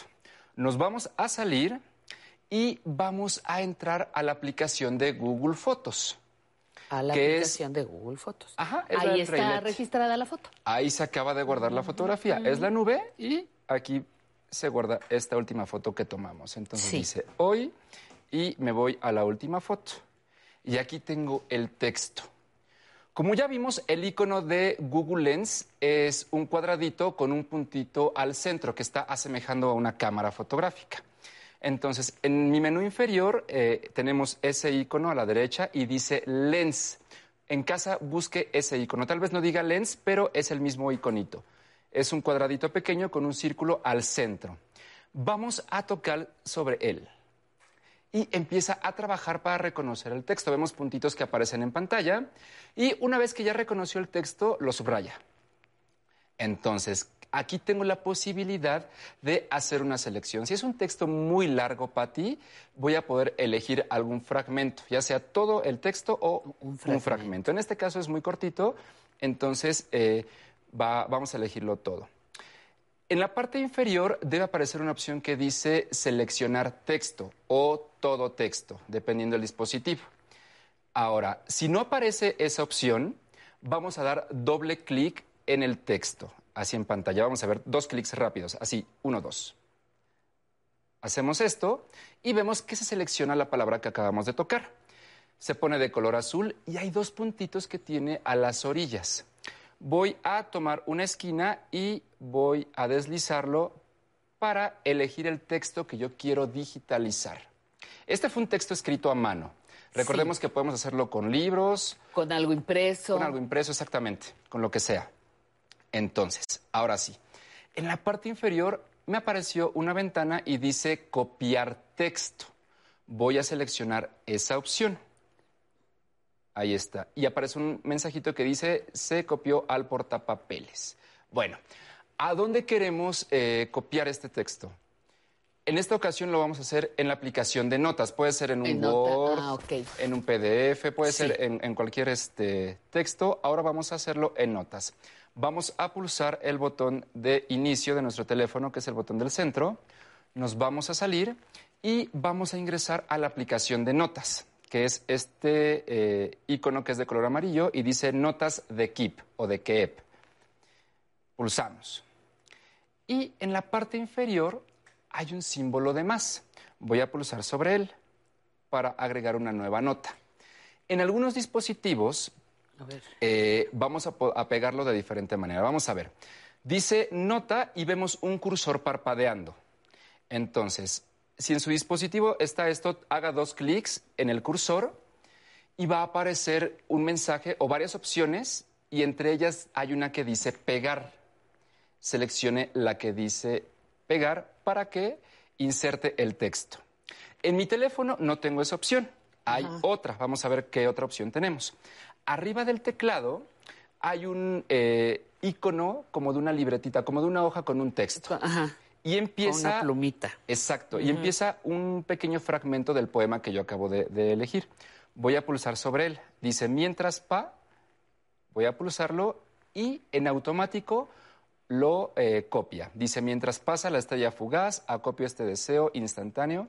En este deseo instantáneo, montones de deseos hondos. Vamos a ver, vamos a verificar que se haya eh, copiado este, correctamente. Si no, podemos corregirle o podemos volver a hacer eh, todo el proceso, tomar la fotografía y eh, copiarlo nuevamente. Una vez que hayamos verificado que el texto está correcto, entonces voy a pulsar en la palomita que aparece a la derecha este, para guardar esta nota. En mi caso, tengo una flechita eh, superior izquierda, me regresa. Con eso basta para guardarlo. Voy a pulsar aquí y listo. Dentro de todas mis notas ya aparece esta que acabamos de realizar. Y esta es una herramienta increíble, Patti, para poder digitalizar todos nuestros textos. Como decíamos al principio, ¿cuántas veces tenemos este, notas, textos que queremos o que tomamos fotografías, pero que tenemos ahí y no podemos editarlas, no podemos modificarlas? Lo que yo te iba, te iba a decir, cambia un poquito de un, de un modelo, el de Android, al de... Ca- ca- Cambia un poquito, sí, sí, cambia un poquito, pero son cambios mínimos. Como hemos eh, dicho siempre, hay que leer, analizar y tocar la opción deseada. Es mínimo el cambio que aparece. Ok, Sí. entonces podemos, este, podemos digitalizar incluso, bueno, textos, libros, decías, este, cualquier, cualquier, eh, en- yo tengo en mi servilleta Ajá. el proyecto, la idea, lo marco. Yo escribí una frase célebre, lo puedo hacer exactamente igual del libro, de, De mi de servilleta, de, lo que sea. Exacto, Pati, de servilletas, de lo que sea. Y la ventaja es que podemos eh, editar este texto, a diferencia de una simple fotografía. Eso es, perfecto. Y pues vámonos con la, con- es que me quedé pendiente aquí. Vámonos con la pregunta del, de las amigas televidentes, doña Graciela Ortega. ¿Cómo está, doña Graciela? Buenas tardes. Buenas tardes, pa- este, muy bien. ¿Y ustedes cómo están? Muy contenta, muy contenta de que nos llame. ¿En dónde está recibiendo nuestra señal? Aquí en la Ciudad de México, Eso, ¿en qué alcaldía? En Álvaro Obregón. Eso, nos gusta muchísimo. Muchas gracias. ¿Nos puede decir, por favor, su pregunta? Aquí está Alan Calvo atento.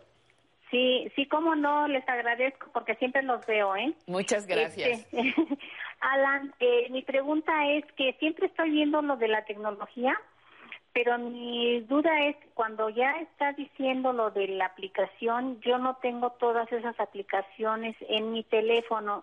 ¿Cómo las puedo bajar? Porque en el momento yo pierdo ya el seguimiento porque no tengo la aplicación, entonces ya perdí ahí todo. A ver, esa, esa es muy, muy buena. ¿Usted, ¿Usted ya sabe bajar aplicaciones? Sí, tengo el ¡Ey, iPhone. bravo! pero no sé exactamente, por ejemplo, esa que nos está diciendo para ahorita. Ajá. No sé qué, qué texto debo buscar en, en, en mi teléfono. Ok, entonces tiene un iPhone. Sí. Perfecto, muy bien. A ver, mi querido, A mi ver, vamos a querido ver. Alan. Muchas gracias por llamar, encantada.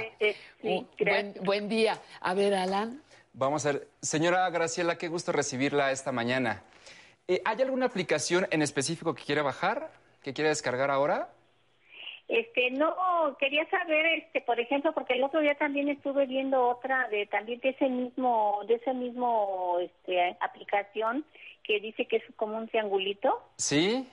pero este, no sé cómo lo bajo.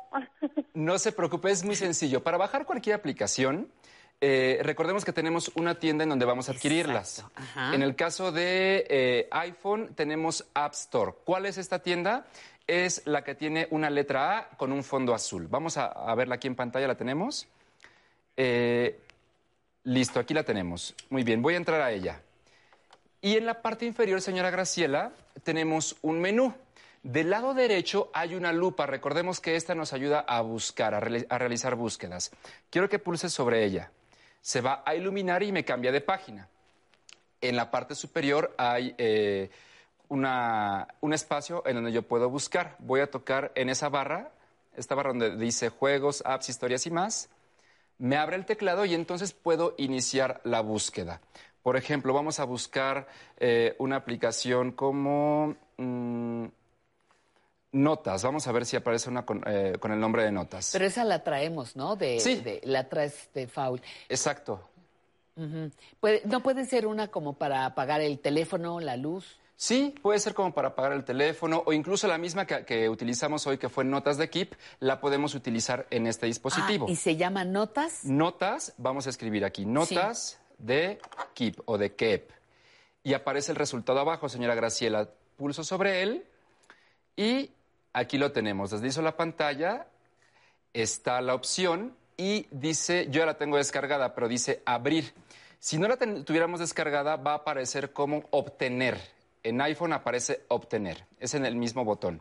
Voy a tocar sobre él y va a empezar a descargar la, eh, la imagen, perdón, la, la aplicación en mi teléfono. La va a instalar, Pati. Ok, pues ahí me voy a mi tienda. ¿Sí? Y además ya sabemos, a mí me emociona, me emociona, ¿sabes qué? Que ya las preguntas son de quien ya entró al manejo de los celulares. Exacto, No sí. es una pregunta cualquiera.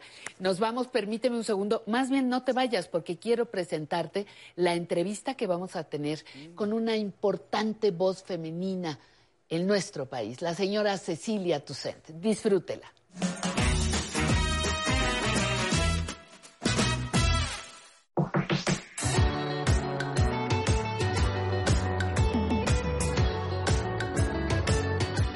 Da mucho gusto poder presentarles el día de hoy a una voz muy querida, muy entrañable, muy representativa de la música que se hace en nuestro país. Tiene más de 40 años trabajando en la música. Eh, yo me atrevería a decir que haciendo lo que quiere y haciendo lo que le gusta. Vamos a preguntarle a ver si es cierto. Tiene más de 15 discos, dice que ella sacó cuentas como de 17 y tiene también una importante eh, trayectoria dentro, insisto, de la música de nuestro país. Seguramente usted la ha escuchado. Ella se llama Cecilia Toussaint.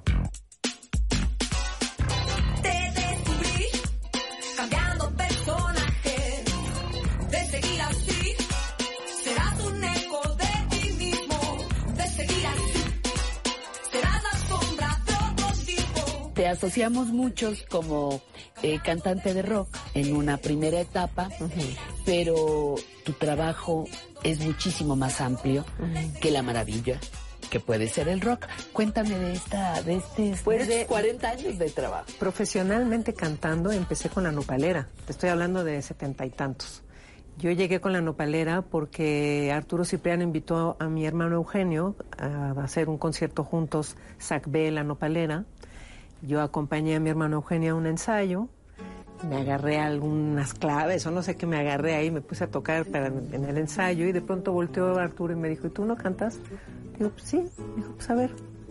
Así entré a la nopalera. De ahí me pasé a Reguilete, que éramos exintegrantes de la nopalera, que hicimos ese grupo. Y también la particularidad que tenía la Nop- eh, Reguilete era que interpretábamos compositores de nuestra generación y además mexicanos, porque si te acuerdas, en esa época la mayoría de las bandas que tocábamos este, hacíamos la nueva canción y era mucha trova cubana y muchos La compositores. nueva música latinoamericana. Ajá. Pero realmente poco apoyo a los compositores mexicanos, que esa era una de las particularidades de la nopalera. Estuve con Reguilete un rato, tronamos por diferentes circunstancias y yo empecé con un proyecto de boleros y entré a un ciclo que se llamaba Cuando las mujeres cantan. Y yo ahí de pronto sentí que todas de alguna manera estábamos haciendo lo mismo, ¿no?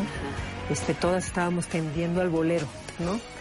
Y entonces yo tomé la decisión junto con Pepe Lorza y Jaime de hacer el proyecto de Cecilia cantando rock.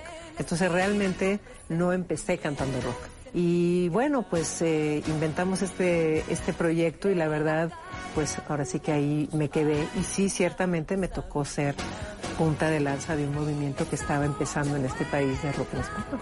Y dices que empezaste con Jaime López, con quien hiciste un, un trabajo eh, eh, en este primer, en este primer, Jaime este, fue mi compositor de cabecera Ajá. Toda la vida, hasta la fecha, digamos, ¿no? O sea, los últimos dos discos no, ha estado Jaime presente como autor, pero ha sido mi compositor de cabecera igual que Pepe Lorza.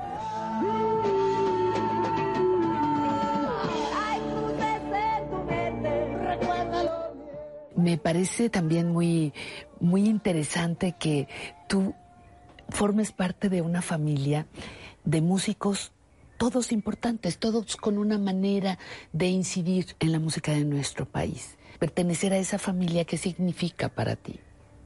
Pues la verdad me siento muy afortunada de tener esa maravillosa familia y de haber crecido. Fuimos muy afortunados nosotros, los cuatro hermanos, en tener unos padres que siempre nos permitieron desarrollarnos como lo que queríamos, lo que queríamos, lo que necesitábamos. Pues es como, yo siempre digo que es como regresar a mi seno materno. Para mí estar arriba de un escenario porque es lo que conozco. Así es como aprendí a jugar, aprendí a jugar con la música. Entonces sí, ciertamente yo he hecho lo que se me ha dado la gana en toda mi vida. Eso Ah, es eso una- es bueno, muy eso es una Ajá. verdad, ¿no? Y, y supongo que eso ha tenido su costo también, pero pues yo me Pero siento muy estás. contenta. Pues sí, aquí estoy además. Pues sí soy una gente congruente con lo que siente, con lo que piensa y, y siempre me he dejado llevar por mi necesidad primaria de comunicar y de establecer un vínculo con el de enfrente, ¿no? Porque yo en mi vida personal sí soy bastante tímida, no soy una gente muy sociable, no soy muy de fiestas, no soy muy, soy de círculos muy cerrados, soy muy de mi casa. Me gusta estar en mi casa con mis hijos, con mi marido, con mis cosas, no soy muy... Entonces me cuesta de pronto trabajo como establecer relaciones más sociales y a través de la música he encontrado el mejor vehículo para hacerlo.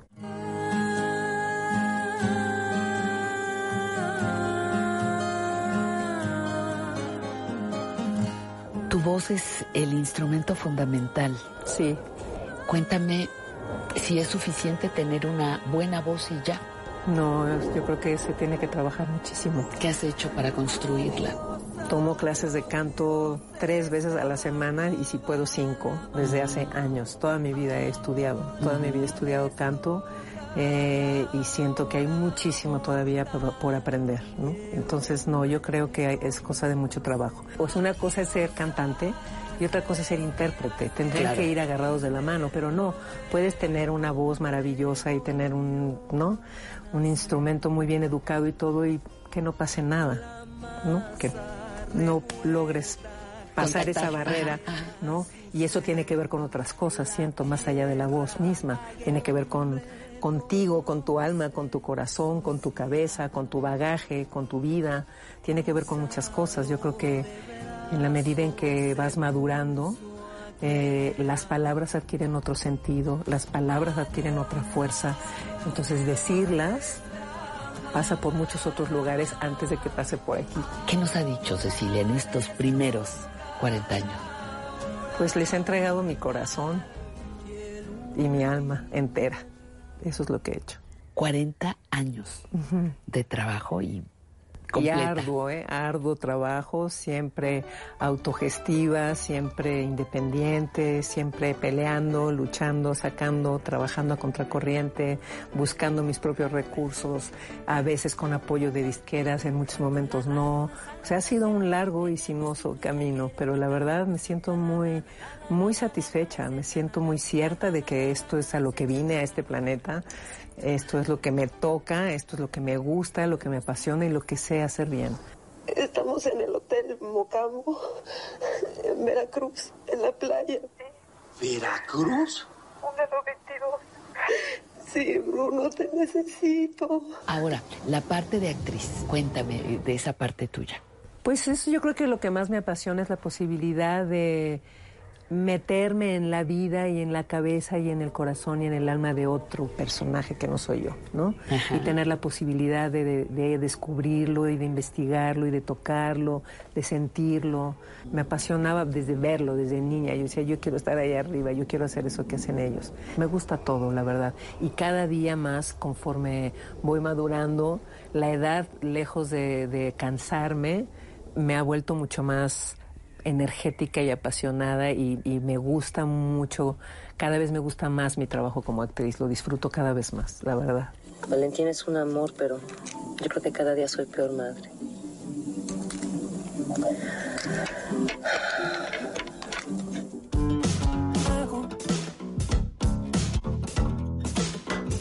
Hago lo que puedo. ¿Qué proyectos hay? Pues en cuanto a la música, recién saqué un disco en diciembre que produje con mi hijo Julián, que se llama Cromático. Yo lo que quería hacer con ese disco era de alguna manera, tú me decías al principio, eres más que rockera, pues sí, soy un intérprete y sí, ciertamente soy punta de lanza de un movimiento de rock en este país, pero para mí la música es una eh, y me gustan todos los géneros, para mí no hay una cosa así. Entonces, un poco lo que quería hacer con este disco cromático era plasmar ese, ese mi gusto personal por la música toda, ¿no? Entonces quería que cada canción tuviera su propio color sonoro eh, y su propio universo. Entonces tengo un tema super funky, pero tengo otro super rockero, tengo otro no tanto. O sea, es como una gama de colores sonoras, por eso se llama cromático.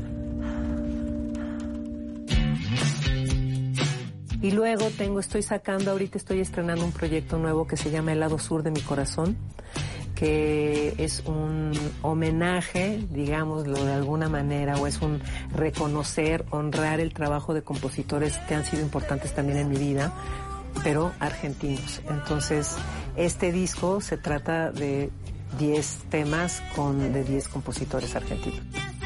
Acabo de sacar apenas la semana pasada el primer sencillo que se llama Mientes, que es un tema de Charlie García y de Pedro Aznar.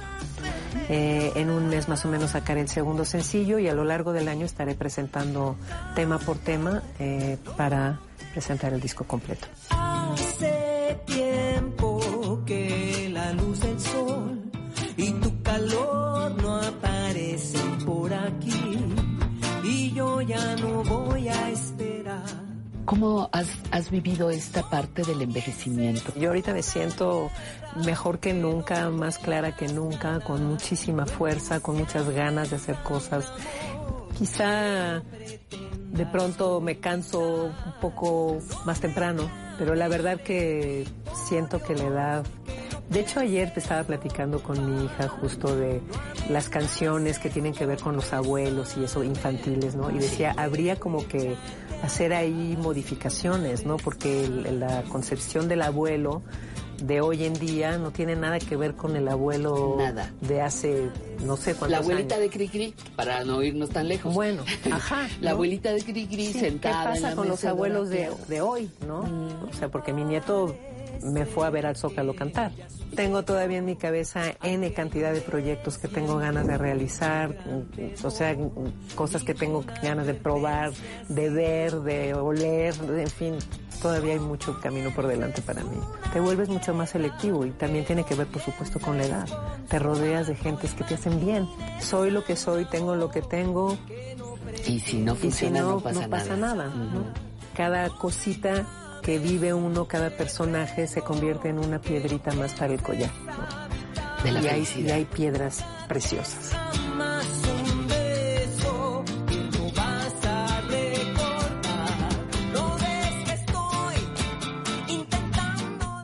¿Tú crees que se puede aprender a envejecer?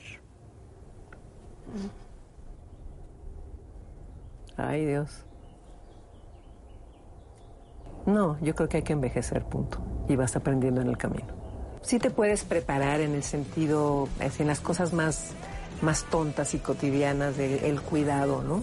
el cuidado con tu cuerpo, con lo que haces, eh, tener un poco de visión hacia adelante y decir, bueno, es que si me meto por aquí, pues allá adelante no va a estar tan bien, se va a complicar la cosa. Pero esa sabiduría te da, de la edad también le da. Eso es muy difícil verlo cuando estás en ese lugar lo puedes ver cuando ya pasaste por ahí. Claro. Creo yo.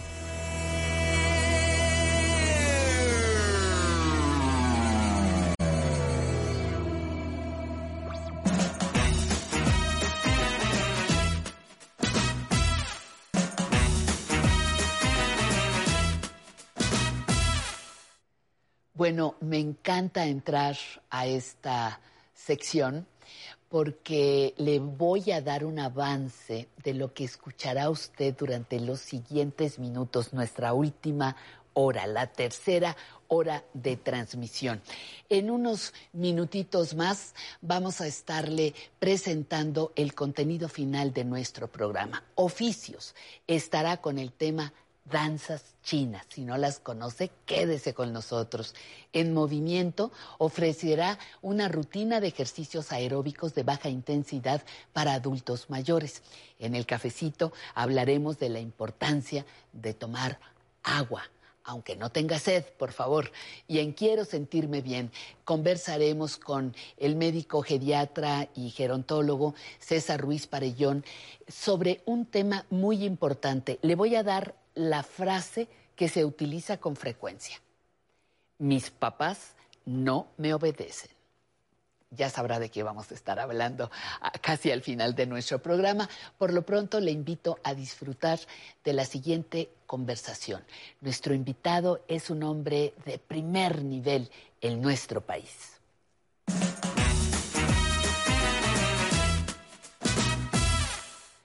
José N. Iturriaga es doctor en historia y economista, es autor de 69 libros más o menos, pero nosotros quisimos conversar con él sobre historia de las epidemias en México. Un libro que creo que si lo ha planeado con tanta precisión no llega en un momento tan exacto.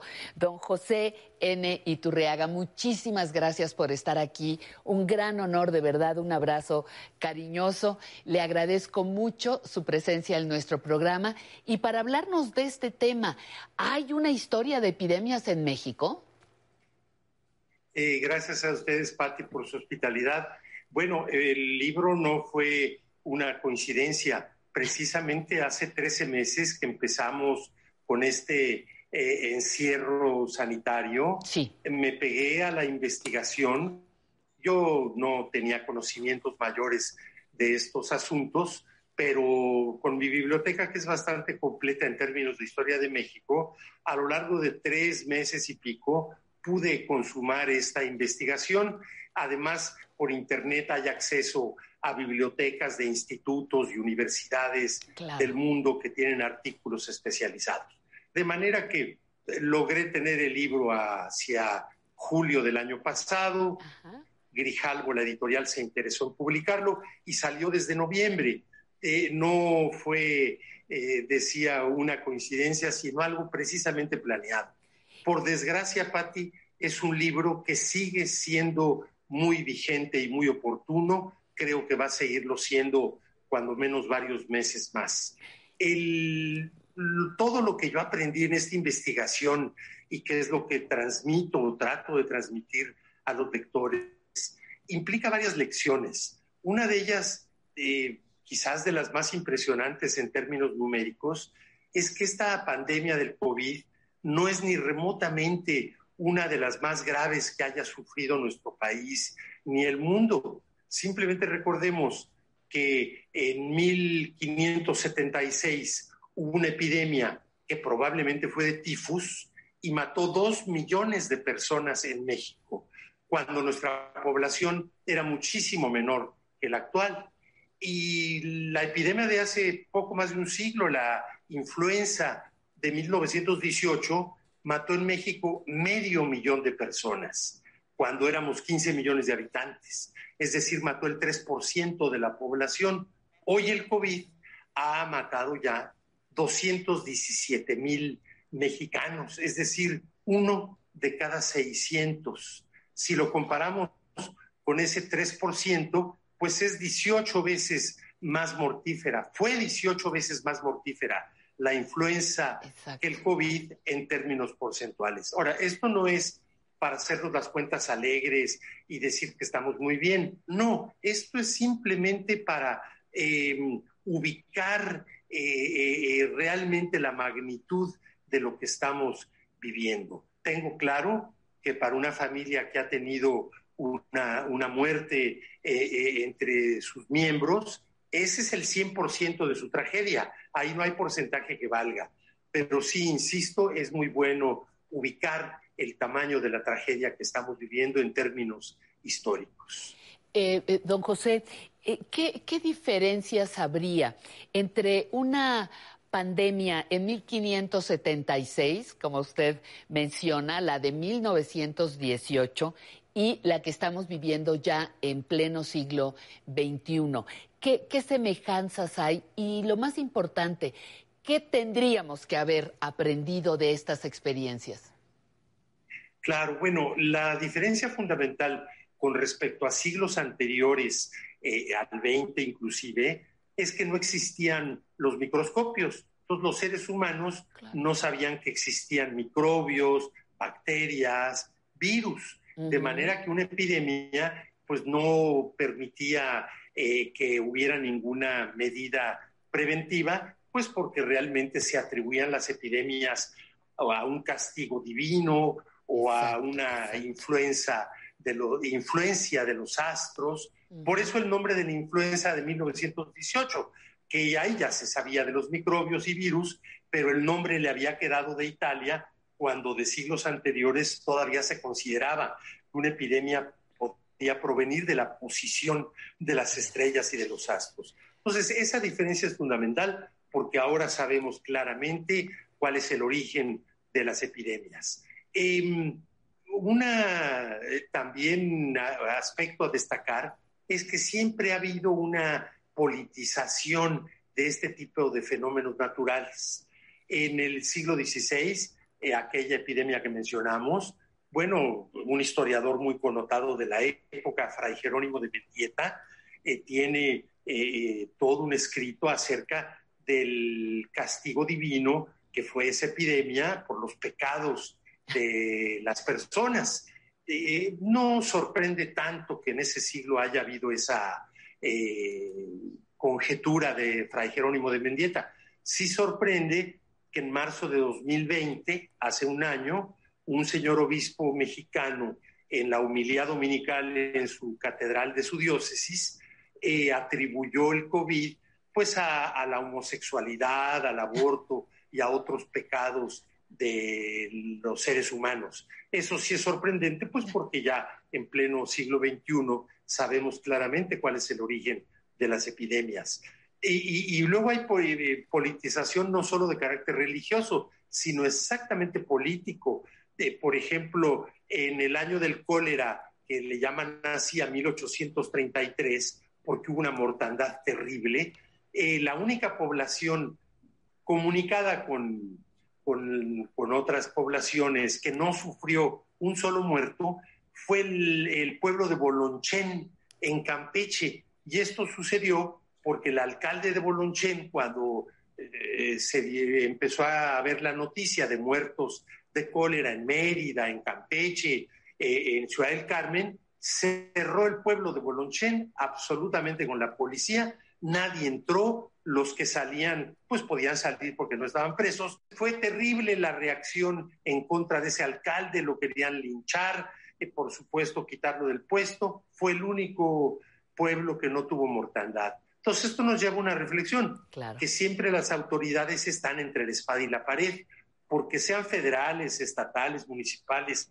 de México, de cualquier país, las autoridades se ven, por un lado, en la necesidad de establecer medidas sanitarias que en la medida en que sean más estrictas y más obligatorias, son más efectivas desde el punto de vista sanitario, pero también en la medida en que son más obligatorias, provocan más la irritación y la animadversión de la gente, de todos los sectores sociales. Entonces los gobiernos pues siempre quedan aquí muy mal parados por esa eh, entre espada y la pared, decía yo, que existe. Pero probablemente la parte más importante de todo sería destacar que la propia Organización Mundial de la Salud ya ha insistido en que las nuevas enfermedades que han surgido en las últimas décadas son de origen animal, es decir, lo que los médicos llaman zoonosis.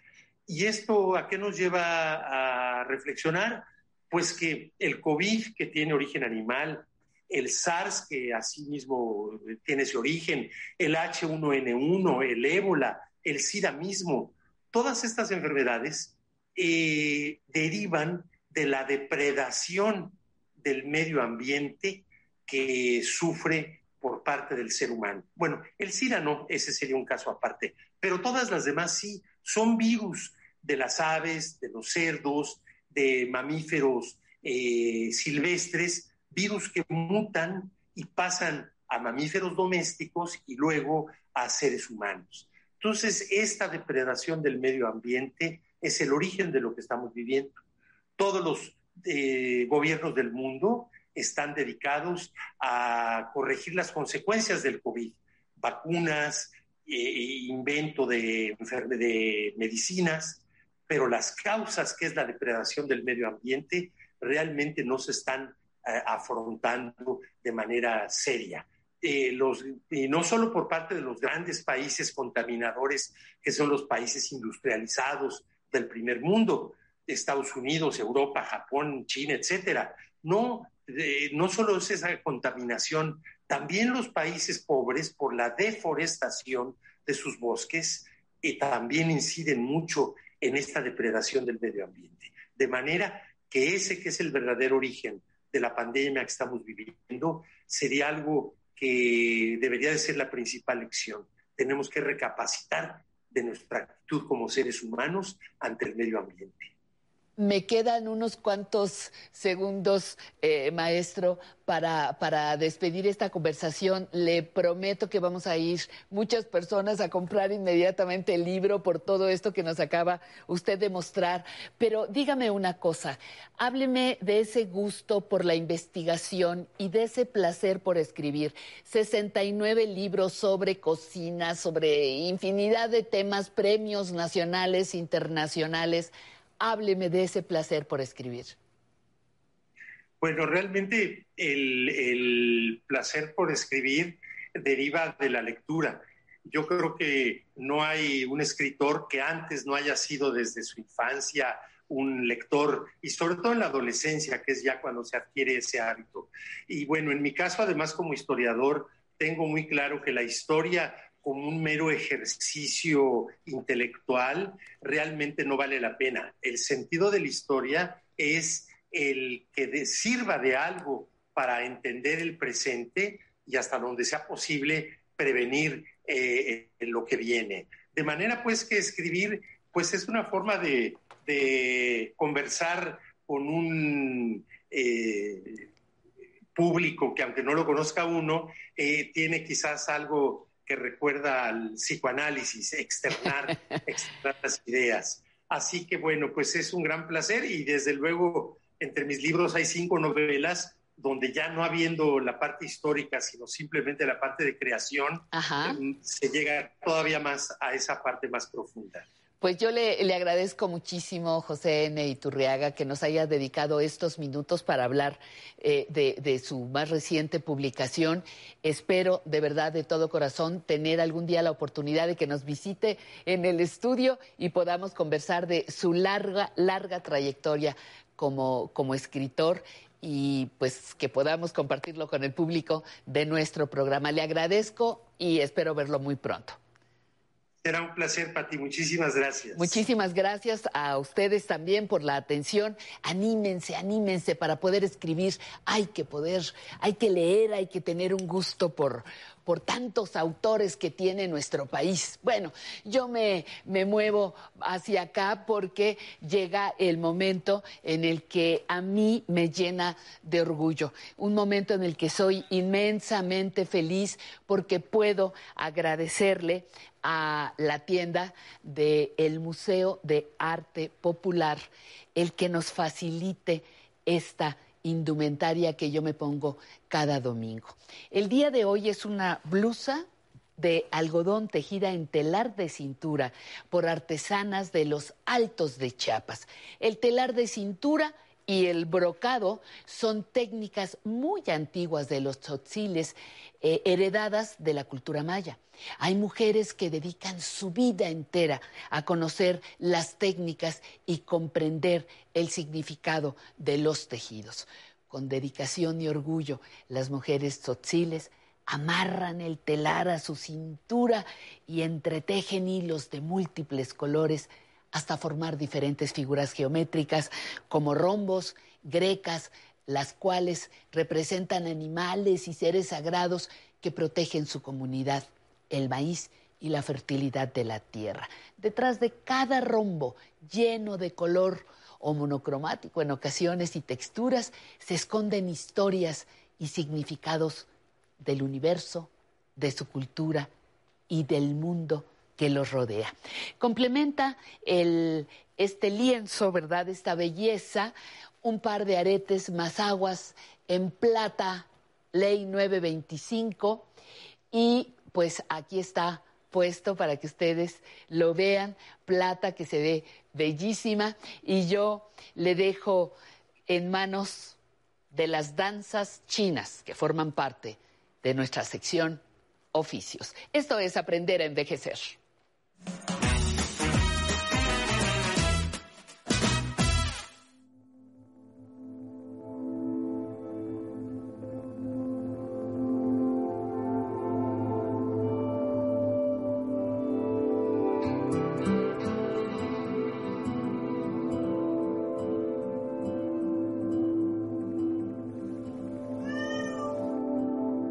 En China decirle viejo a una persona es halagarlo. En México decirle viejo a, un, este, a una persona es denigrante, es denigrarlo. Que dice, no, no, eso ya no sirve. Eso, no, eso ya está viejo. No, no, ya, ya, ya no sirve. Ya todo es para la modernidad.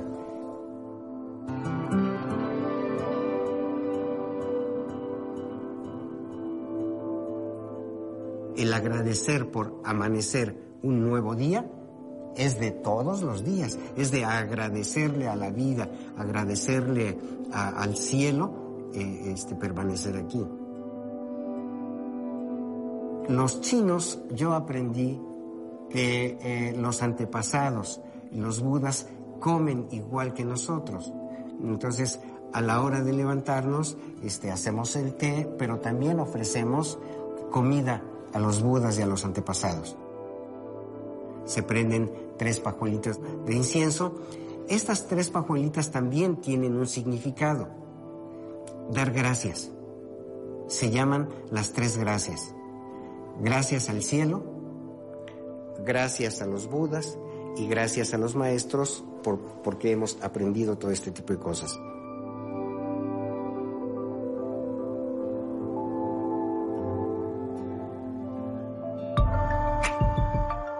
Em, me empieza a gustar la cultura china, repito, alrededor de los 10, 11, 12 años. Y, este, y empecé a buscar eh, ese tipo de cosas. En aquella época no sabía yo si había chinos en México, o sea, ni idea. Y en 1970 es cuando, eh, por referencias de, algunos amigos, eh, busco en la calle de Dolores a un señor que se llamaba José Chiu él era este, capitán de meseros de un restaurante. E, empecé a insistirle y a buscar que me enseñara la cultura. Porque este, por referencias me dijeron que ellos sabían este, lo de la cultura y sobre todo sabían artes marciales. Los iba yo a visitar este diario, cada tercer día. Este, en realidad no, no recuerdo el pensar el por qué, sino solo era el interés quiero aprender y quiero aprender. Y como no había muchas opciones, para mí en aquella época era la, una, la única opción. Insistir, no había otra. Yo quería aprender, eh, no, no podía desistir. Eh, pasó el tiempo, primero para que me quisieran enseñar, tardé un año, un año de estar insistiendo en que me enseñaran, y ellos decían, no sé y no tengo tiempo. Y de no sé y no tengo tiempo no pasaban, porque en aquella época no aceptaban mexicanos. Entonces, en aquella época había casinos clandestinos, este, entonces eran muy sectarios. Empecé a, ir con estos viejos y le decían a mi maestro, oye, ¿tú, ¿por qué no aceptaban a los mexicanos? ¿Y por qué? ¿Por qué lo traes? Es que él es mi discípulo. Hay algo muy especial en cuanto a aceptar a alguien como discípulo. Aceptar o adoptar a alguien como, como discípulo es adoptarlo como hijo. La palabra kung fu no tiene nada que ver con artes marciales. La palabra kung fu al español se traduce como perfección. Como trabajo, como desarrollo. El, desarrollo de qué? El desarrollo de cualquier actividad. Después, em, el gobierno chino empieza a desarrollar métodos competitivos. En 1981, ya mi maestro pone un restaurante en La Paz, Baja California, en 1979. En 1981 me dicen, ya, tal cual, este, Francisco, hazte cargo de la fundación. Hacen un, este, un escrito para que legalmente pueda yo tener este, todos los derechos en la fundación y de ahí en adelante empiezo a, a presidir la Fundación Cultural China. Yo de manera personal ya no trabajo para ahorita, para esta vida. Mi trabajo está siendo desarrollado para la vida siguiente. También en China hay muchos dichos. La vejez entra por las piernas. Y efectivamente, en cuanto empezamos a caminar lento, a arrastrar los pies, ya nos envejecimos. Los viejos que están entrando, a cuidarse. Los que ya están dentro de esa vejez, que están en, los 80, aún pueden hacer ejercicio, aún pueden aprender cosas, aún pueden este, aprender a, desarrollar sus articulaciones, a no dejarnos. Veo, veo mi, vejez con muchos proyectos, te digo. Em, eh, en realidad no noto esa vejez. Este, en China, en China se dice que uno no debe pensar en morirse hasta después de 100 años. Sí me voy a retirar, pero yo creo que después de 100 años. Eh, yo soy Francisco González y tengo 67 años.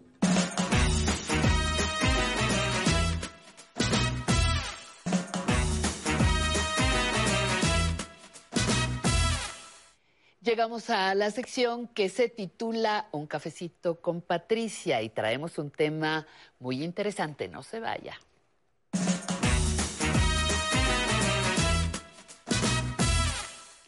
Pues nada, que la abuelita de mi amigo Luis fue a parar al hospital por deshidratación. Y esto se produce en distintos grados por falta de agua en el cuerpo. Y es que a esa abuela como a muchas otras, no les gusta tomar agua. Es que no tengo sed, es que no sabe a nada, es que no me la puedo pasar, dicen otros. Los pretextos son múltiples y las consecuencias también. Mire, si no toma su litro y medio, dos litros diarios de agua, se va a estreñir, se le va a secar la piel, le van a salir más fuertes las arrugas. Se va a sentir con sueño o muy cansada.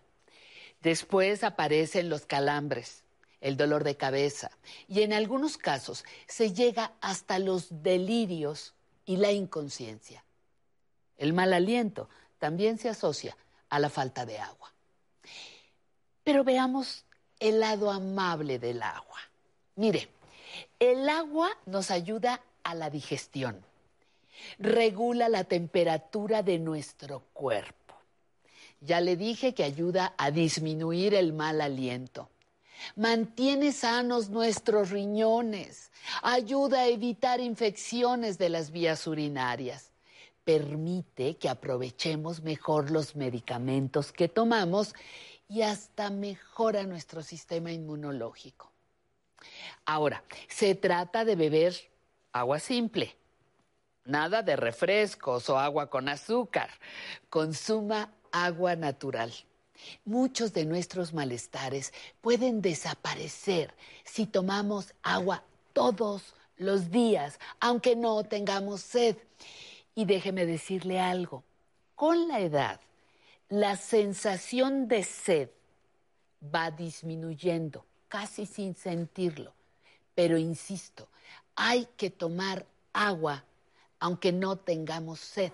Y gracias al agua hay vida en este planeta y nosotras, las personas mayores, tenemos que ser responsables de nuestra salud y nuestro bienestar. Cada que tome un vaso de agua simple, recuerde que con ello está tratando bien a su cuerpo. Y ahora fíjese qué bien trata su cuerpo a estos bailarines. Es un escándalo.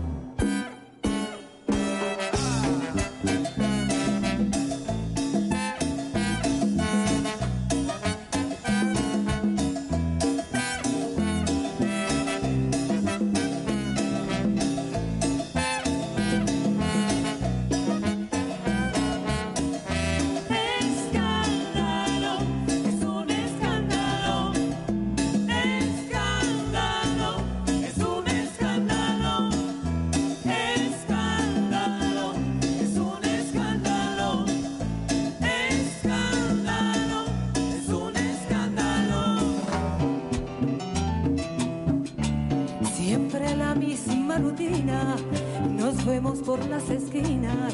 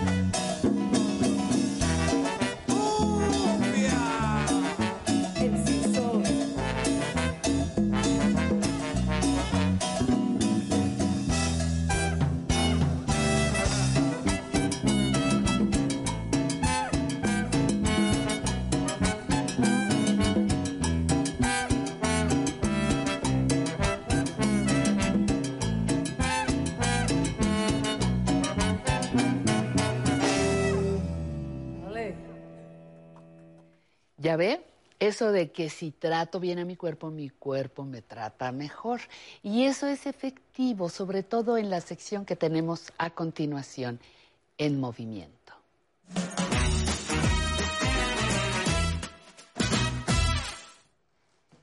Qué profesionales nos estamos viendo, Sensei. ¿Cómo Así estás?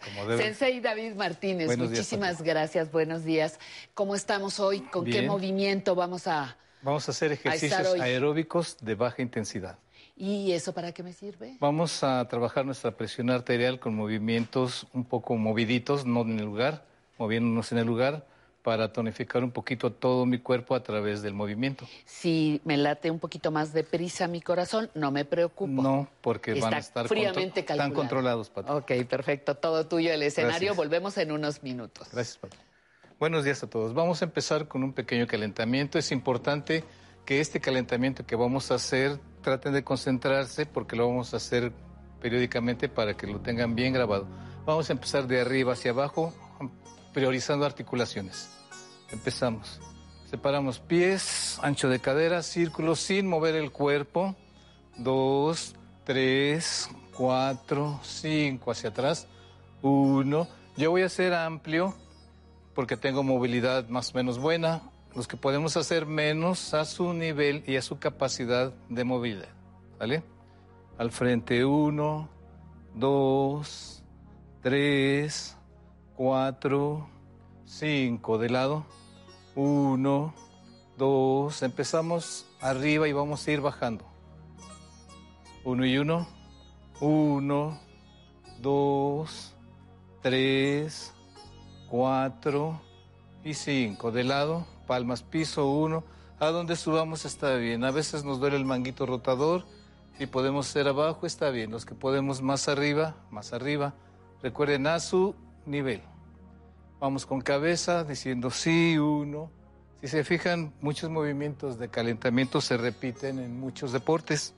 Entonces es bien importante que ustedes, después de levantarse o dos horas antes de dormir, hagan sus ejercicios.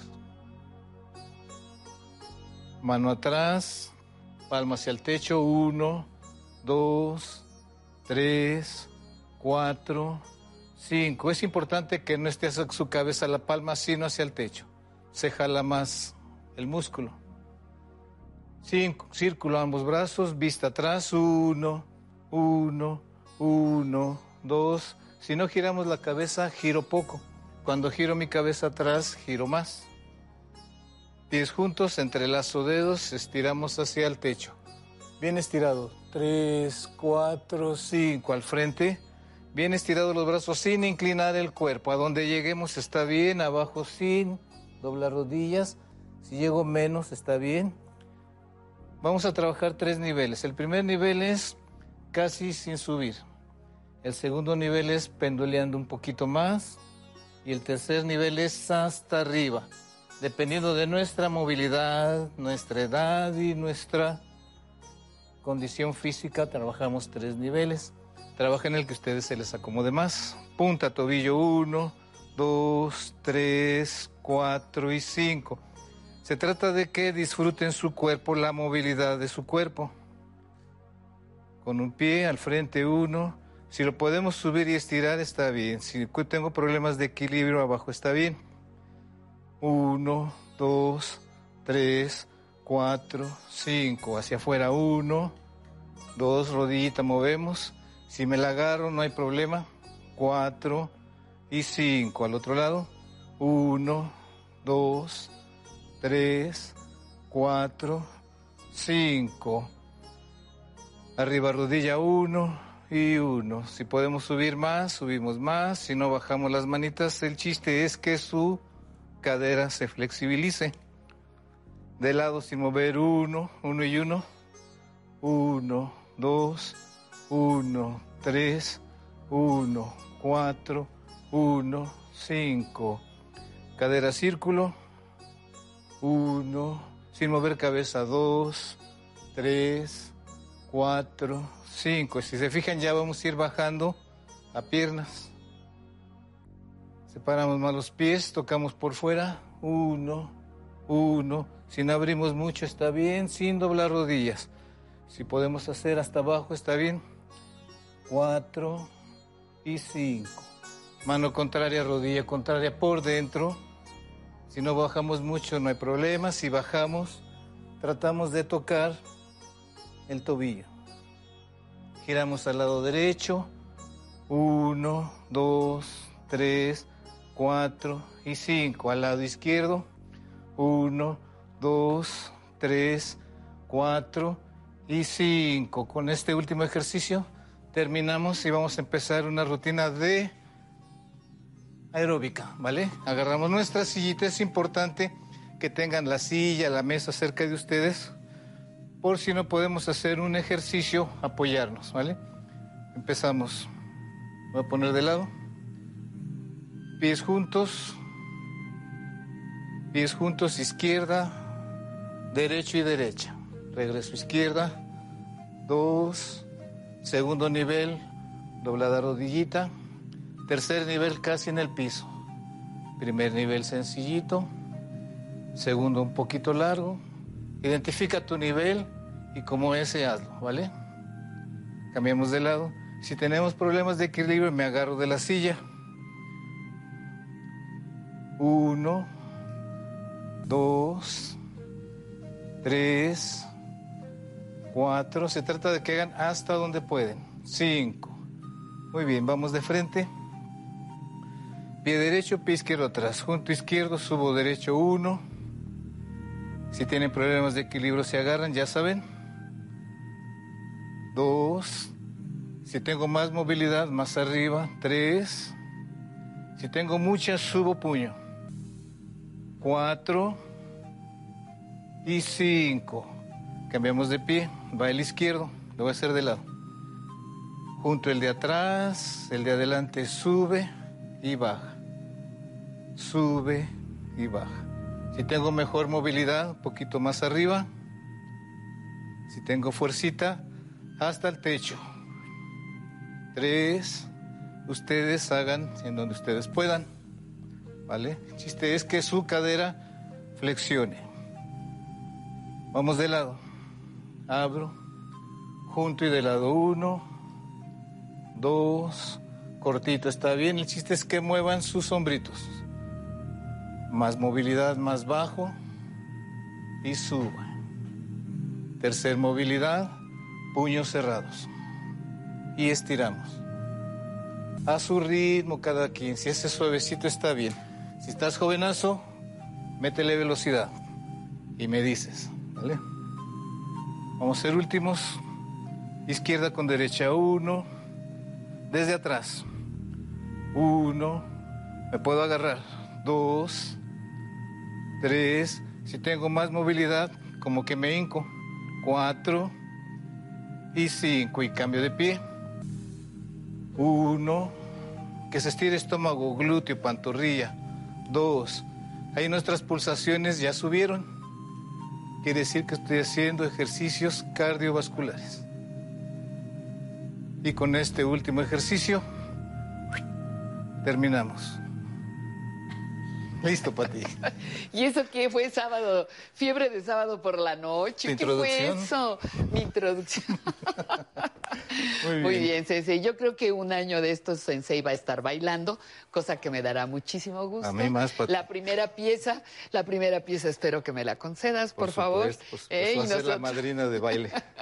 Muy bien, pues no dejen de moverse como quieran, como puedan, con la velocidad que deseen, ¿verdad? A sus condiciones A sus físicas. condiciones, pero no dejen de mover. El movimiento es vida. Nos vamos a ir a corte y regresaremos.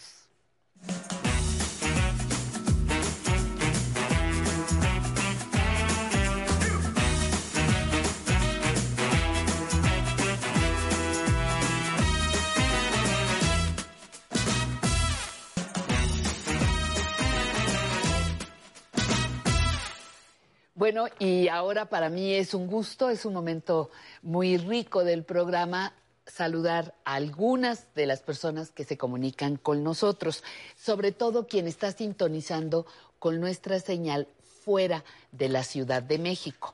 Y las he dividido ahora sí. Quienes están fuera de la Ciudad de México, por ejemplo, Toluca, aunque quede muy cerca, recibimos con mucho gusto el, el saludo de Silvia García.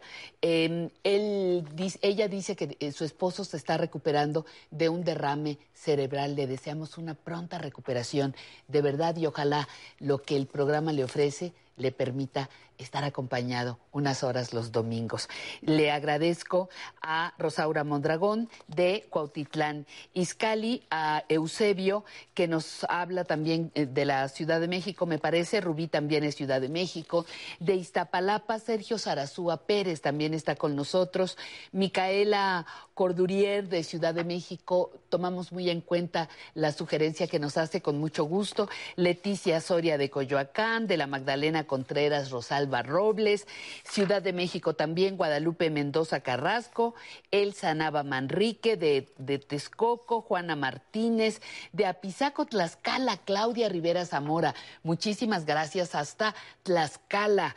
Desde Veracruz está la presencia de Luisa García, que dice que aprende mucho con el programa. Nosotros tratamos de, de darle información que le sea de utilidad y sobre todo que cuando usted aplica muchas de las cosas que nosotros proponemos aquí, es muy probable que mejore su calidad de vida. No se les olvide, nuestra vejez es un momento para seguir creciendo. No nos vamos a morir ni tenemos que esperarnos aquí sentados a que pase, a ver a qué horas vienen por mí. No, estamos vivitos, podemos seguir creciendo y desarrollándonos. Desde Cuernavaca, Morelos, María Eugenia Cuello, Jorge Valenzuela desde Ciudad Juárez, Rodrigo Franco de San Diego, California, Beatriz Martínez de Allende, Coahuila, de Nicolás Garza, Nicolás de los Garza, el Nuevo León, Beatriz Arroyo, muchas gracias, de Hermosillo, Sonora, José Ángel Esquer y finalmente de Ciudad Juárez, Adelina Esparza. Les agradezco muchísimo su presencia y les invito con mucho gusto a que no se pierdan ni un minuto de la conversación que tendremos con nuestro siguiente invitado, porque todas, todos queremos sentirnos bien.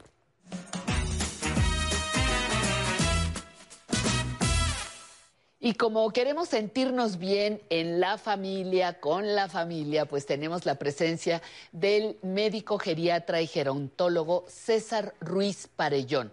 El tema del día de hoy lo tomamos textualito y eso lo sabe el doctor. Mis papás no me obedecen. ¿Cómo que tus papás no te obedecen? Entonces el doctor, el doctor Ruiz Parellón, como, como geriatra y gerontólogo, ha tenido varias experiencias en este sentido. Te doy la bienvenida, César. ¿Cómo estás? Buenas tardes. Muy bien, Pati, buenas tardes. Y Encantado de estar contigo. Y vaya que has tenido experiencias de que mis papás no me obedecen, doctor. Dígale que me haga caso. A ver, cuéntanos por qué es importante el tema, César. Fíjate que quizás habría que quitar la palabra obedecer. Aquí el punto primordial radica en que mis papás no me entienden. Ese es, ese es el fondo del asunto. Es común, y te voy a poner dos casos eh, rápidamente, de los más comunes. Él es un hombre de 71 años, es, viene a consulta y él se queja de que su hija no lo deja hacer cosas, que está encima de él y que esto ya lo tiene harto lo cual ha desencadenado una serie de fricciones entre ambos. Él es un hombre que ha tenido un problema físico, neurológico, que dejó una secuela en una pierna, lo cual le impide caminar adecuadamente y hacer otras actividades a las que estaba acostumbrado. Ella dice ya no debe hacerlos porque se pone en riesgo. Esa disparidad habla de que no hay un entendimiento entre las expectativas de uno y de otro. El otro caso es algo muy claro, en el cual eh, la hija trae a su mamá y te dice, doctor, dígale que me obedezca, dígale que pueda salir a caminar conmigo como lo hacía antes. Ya no quiere, no me dice por qué. Y esto hace que ha generado mucho enojo en ella y frustración en la hija. Estos dos ejemplos que parecen por los opuestos te habla de esa situación muy clara de falta de comunicación. Pero la pregunta vendría, bueno, ¿qué sucede? ¿Por qué vienen estas situaciones? ¿Por qué él o ella no me entienden siendo yo su hijo y que quiero yo ayudarles? Hay factores importantes. Uno de ellos es, usualmente en esta parte de la edad, vienen recuerdos constantes, sobre todo en situaciones negativas, ¿sí? Eso hay una proclividad, una tendencia a recordar esa parte negativa, es decir, ¿por qué me vuelves a decir esto? ¿Por qué me impides o por qué me quieres obligar a esto? Esta parte hace que el adulto mayor seleccione esas partes negativas y sea en lo que más se fije en ese punto. Sin embargo, la queja de los hijos es muy clara. Dice, bueno, o tiene una personalidad demandante, como la de este paciente, o bien ignora mis instrucciones, como la mamá de ella, ¿sí? Y o incluso rechaza o no toma los medicamentos. Y esto genera esa gran frustración en ambos. Pero por otro lado, tenemos que entender algo, Pati. ¿Qué opinan los papás? Lo primero, te dicen consejos no solicitados. Están encima de ti diciéndote no hagas esto, cuidado, fíjate, etcétera. Hemos, eh, lo vemos frecuentemente y simplemente antes de la pandemia, si tú ibas a un restaurante, dabas cuenta de eso. Sí. ¿sí? Y luego pasaba esa crítica constante, no, no tomes así los cubiertos, el vaso tómalo con las dos manos. No estás masticando correctamente, límpiate la boca. Pero es que en eso, César, hay una infantilización de los papás, que yo creo que desde ahí nosotros em- estamos mal. Quiero tratar a mi papá o a mi mamá como un menor de edad, y no es posible. Claro. Eso tienes toda la razón. Y lamentablemente, culturalmente, hay una idea ya predeterminada. El 90% de familiares que acuden con sus papás al consultorio te dicen, es que es como un niño. Y lo primero que yo digo, por favor, salto inmediatamente le digo, esa idea está equivocada. No es Claro. un niño. Lo que están viendo quizás es un adulto que está haciendo su mejor esfuerzo para tratar de relacionarse con su entorno, relacionarse socialmente como lo era antes, pero que quizás tiene discapacidades, Patti. Y regreso al ejemplo de eh, esta hija que se refiere que su madre no quiere colaborar y no quiere salir a caminar. Ahí el detalle está en que son dos personalidades muy fuertes y en ella, en la paciente, lo que pasaba es que tenía miedo de decir lo que pasaba. Ella tenía dificultades ya para caminar. Claro, ajá. A la hora que empiezo a evaluarla, me doy cuenta que lo que estábamos teniendo como problema es un problema de inicio de una enfermedad de Parkinson. Que, exacto, que no inicia como todo el mundo piensa con el temblor, inicia con otros datos importantes que habían pasado desapercibidos, obviamente no tenía por qué saberlos la hija, y que para la mamá no sabía qué hacer. Entonces lo primero que dijo, mejor no me muevo, ¿sí? Entonces ahí va el punto cuando tenemos ideas predeterminadas. Fíjate, fíjate, César, perdóname que te interrumpo. También hay otra parte que, que creo que se nos olvida a los hijos. Eh, hay una parte de nosotros frente a la vejez de nuestros padres que aunque los vemos deteriorados y más lentos, más cansados, seguimos pensando que son los mismos que cuando éramos niños. Hay algo en nuestro cerebro, no sé de qué sucede, que tú le sigues exigiendo como si fuese el hombre joven de 30, 40 que tú recuerdas de tu infancia. Eh, le duelen los pies, ya tiene algunas secuelas ahí de mala, este, no sé, irrigación sanguínea, o tiene juanetes, o espolones. Eh, es hasta como para preguntar qué te duele o qué, qué te impide caminar. Nosotros damos por hecho que no les pasa nada, César. Ese es un punto y sobre todo se fija mucho en el aspecto físico. Dice, es que yo lo veo bien. Sí, claro. Eh, aquí es parte eh, diario en la consulta de que las personas, e inclusive en el día a día, valoran a los demás por cómo se ven. En este caso, de, si tú veías a la mamá de, este, de esta eh, muchacha, este, decía, este, pues, muy bien, viene bien vestida, etcétera. Entonces, ¿por qué no camina? Simplemente había iniciado algo tiempo atrás. Ese es el punto de tener ideas fijas, predeterminadas, que lamentablemente no sirven en esto y que retrasan, Patti, mucho el diagnóstico de enfermedades. Y, y Porque- la, una parte que descubrí contigo, que tú me, me señalaste en nuestra conversación, era también ese temor válido por parte de los padres de perder la independencia. Mi Es la idea autonomía. clara. Sí. Todas esas fricciones cuando tu padre o tu madre dice no, no quiero, no puedo, ya déjame, etcétera, no me estés molestando, etcétera. Son conductas y esfuerzos dirigidos a mantener el control, Pati. ¿Sí? Porque eso es muy válido. Quieren ser independientes. Si tú me dices, eh, mis pacientes de 80, 90 y más, porque tenemos centenarios, el gran problema y la, eh, por lo que más sufren y a lo que más temen es eso, a ser dependientes. Exacto. Aquí hay que manejar la idea que, bueno, eso va a surgir, pero depende cómo se afronte y cómo se auxilie en esa parte para que pueda ser independiente con ayuda, ¿sí? O esa dependencia reducirla mucho más. Sí se puede hacer, Pati. Pero esto es difícil entenderlo por la otra generación, porque le da miedo, y esa es otra cosa, le da miedo asistir a alguien. Le da miedo, es un, todo un reto, créeme, es Sí, un reto. sí, sí, sí, sí, claro. El ejemplo de ella era del momento, este, con lo de la pandemia, se reduce su trabajo, tiene que buscar trabajo de diversas maneras, le ocupa el 80% de, del día y ahorita tengo que asistir a mi mamá. Eso es un reto fundamental y hay familias que vemos los casos contrarios, que tienen muchos hijos, pero que de ellos no haces uno. Sí, claro. Entonces, perdón que hable así, pero esa es la verdad. Entonces, eso, a esto voy. O sea, esos esfuerzos encaminados al adulto mayor hay que valorar. Y otra parte importante, si regreso al primer ejemplo de este hombre, tendemos, o los hijos, a los valores paternos reducirlos. O sea, decir, no, no, no, no, no, lo que tú quieres hacer está mal. No, no tienes por qué hacer estas cosas. Los descalificamos. Totalmente. Y ahí estás convirtiendo a tu padre en un objeto, porque entonces va fácil manipular. Y esto es lo que hay que combatir. Qué fuerte. En el caso de él era una situación muy específica que había sí situarlo a él y situar al familiar. El familiar decirle, hey, sí, tiene capacidad, es competente, pero necesita un tipo de ayuda. Tenía que valorar que para poder hacer las actividades que quería tenía que mejorar condiciones físicas, perder peso, sí, a los 80 años tenía que perder peso, sí, para que no fuera esto un lastre para las actividades que iba a tener y controlar otros aspectos que encontramos en su revisión. Oye, César, otra, otra cosa que, también eh, comentamos.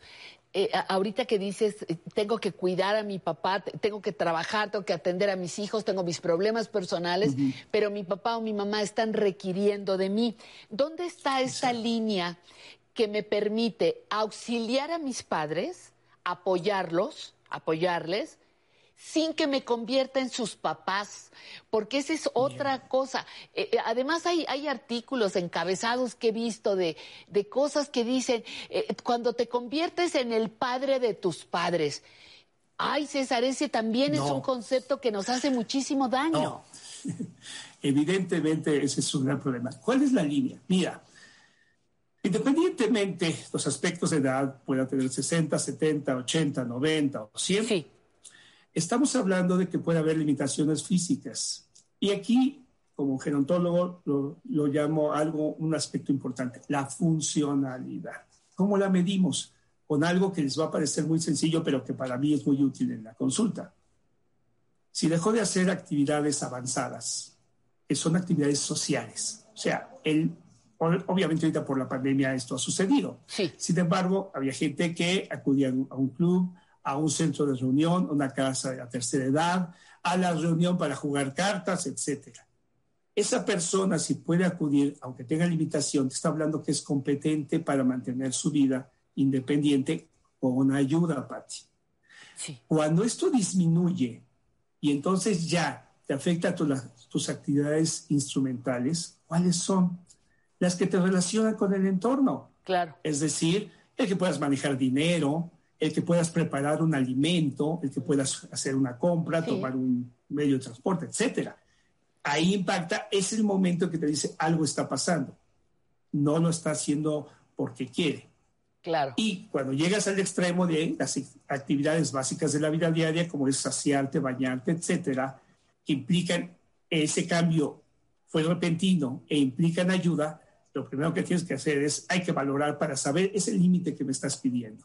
Porque ese deterioro de la función va del mismo, de la mano del deterioro mental. Casi, casi es, eh, una vez que hay deterioro funcional, también hay deterioro mental. César, pues yo te agradezco que siempre nos traes temas eh, muy, muy cotidianos, tan cercanos que a veces dejamos de verlos. Yo te agradezco muchísimo tu presencia, César Ruiz Parellón. Espero muy pronto que podamos reanudar nuestras transmisiones en vivo y tenerte aquí en vivo y a todo color. Muchísimas gracias, que tengas muy buenas tardes. César Ruiz Parellón, nuestro invitado el día de hoy, médico geriatra, gerontólogo y amigo de nuestro programa. No me quiero despedir de ustedes sin recordarles que estamos invitando a grupos eh, que vengan grupos de baile, que tengan rutinas instaladas como grupos precisamente, pueden llamarnos al 55 51 66 4000. Síganos, por favor, en Facebook, Aprender a Envejecer. Ahí estamos, en Instagram, también en YouTube, por supuesto. Y recuerden que tienen una cita con nosotros a las 11 de la mañana todos los domingos, pero también a las 11.30 tenemos otros espacios de aprender a envejecer los lunes, los martes, los miércoles y los jueves. Así que estamos con ustedes de domingo a jueves, no lo olviden. Les agradezco muchísimo a nombre de todo el equipo de producción, equipo técnico, equipo creativo, equipo de producción, todas las personas que nos ocupamos de hacer este programa lo más agradable para usted. Nos vemos el próximo domingo. Le recuerdo que tiene que cuidarse, que aunque esté vacunado con una segunda dosis, debe mantener el cuidado, la protección, sus manos, lavado constante, su tapabocas y si puede mantenerse en casa, hágalo, por favor, si tiene usted ese privilegio. Nos vamos a reencontrar muy pronto. Le agradezco su presencia. Feliz domingo.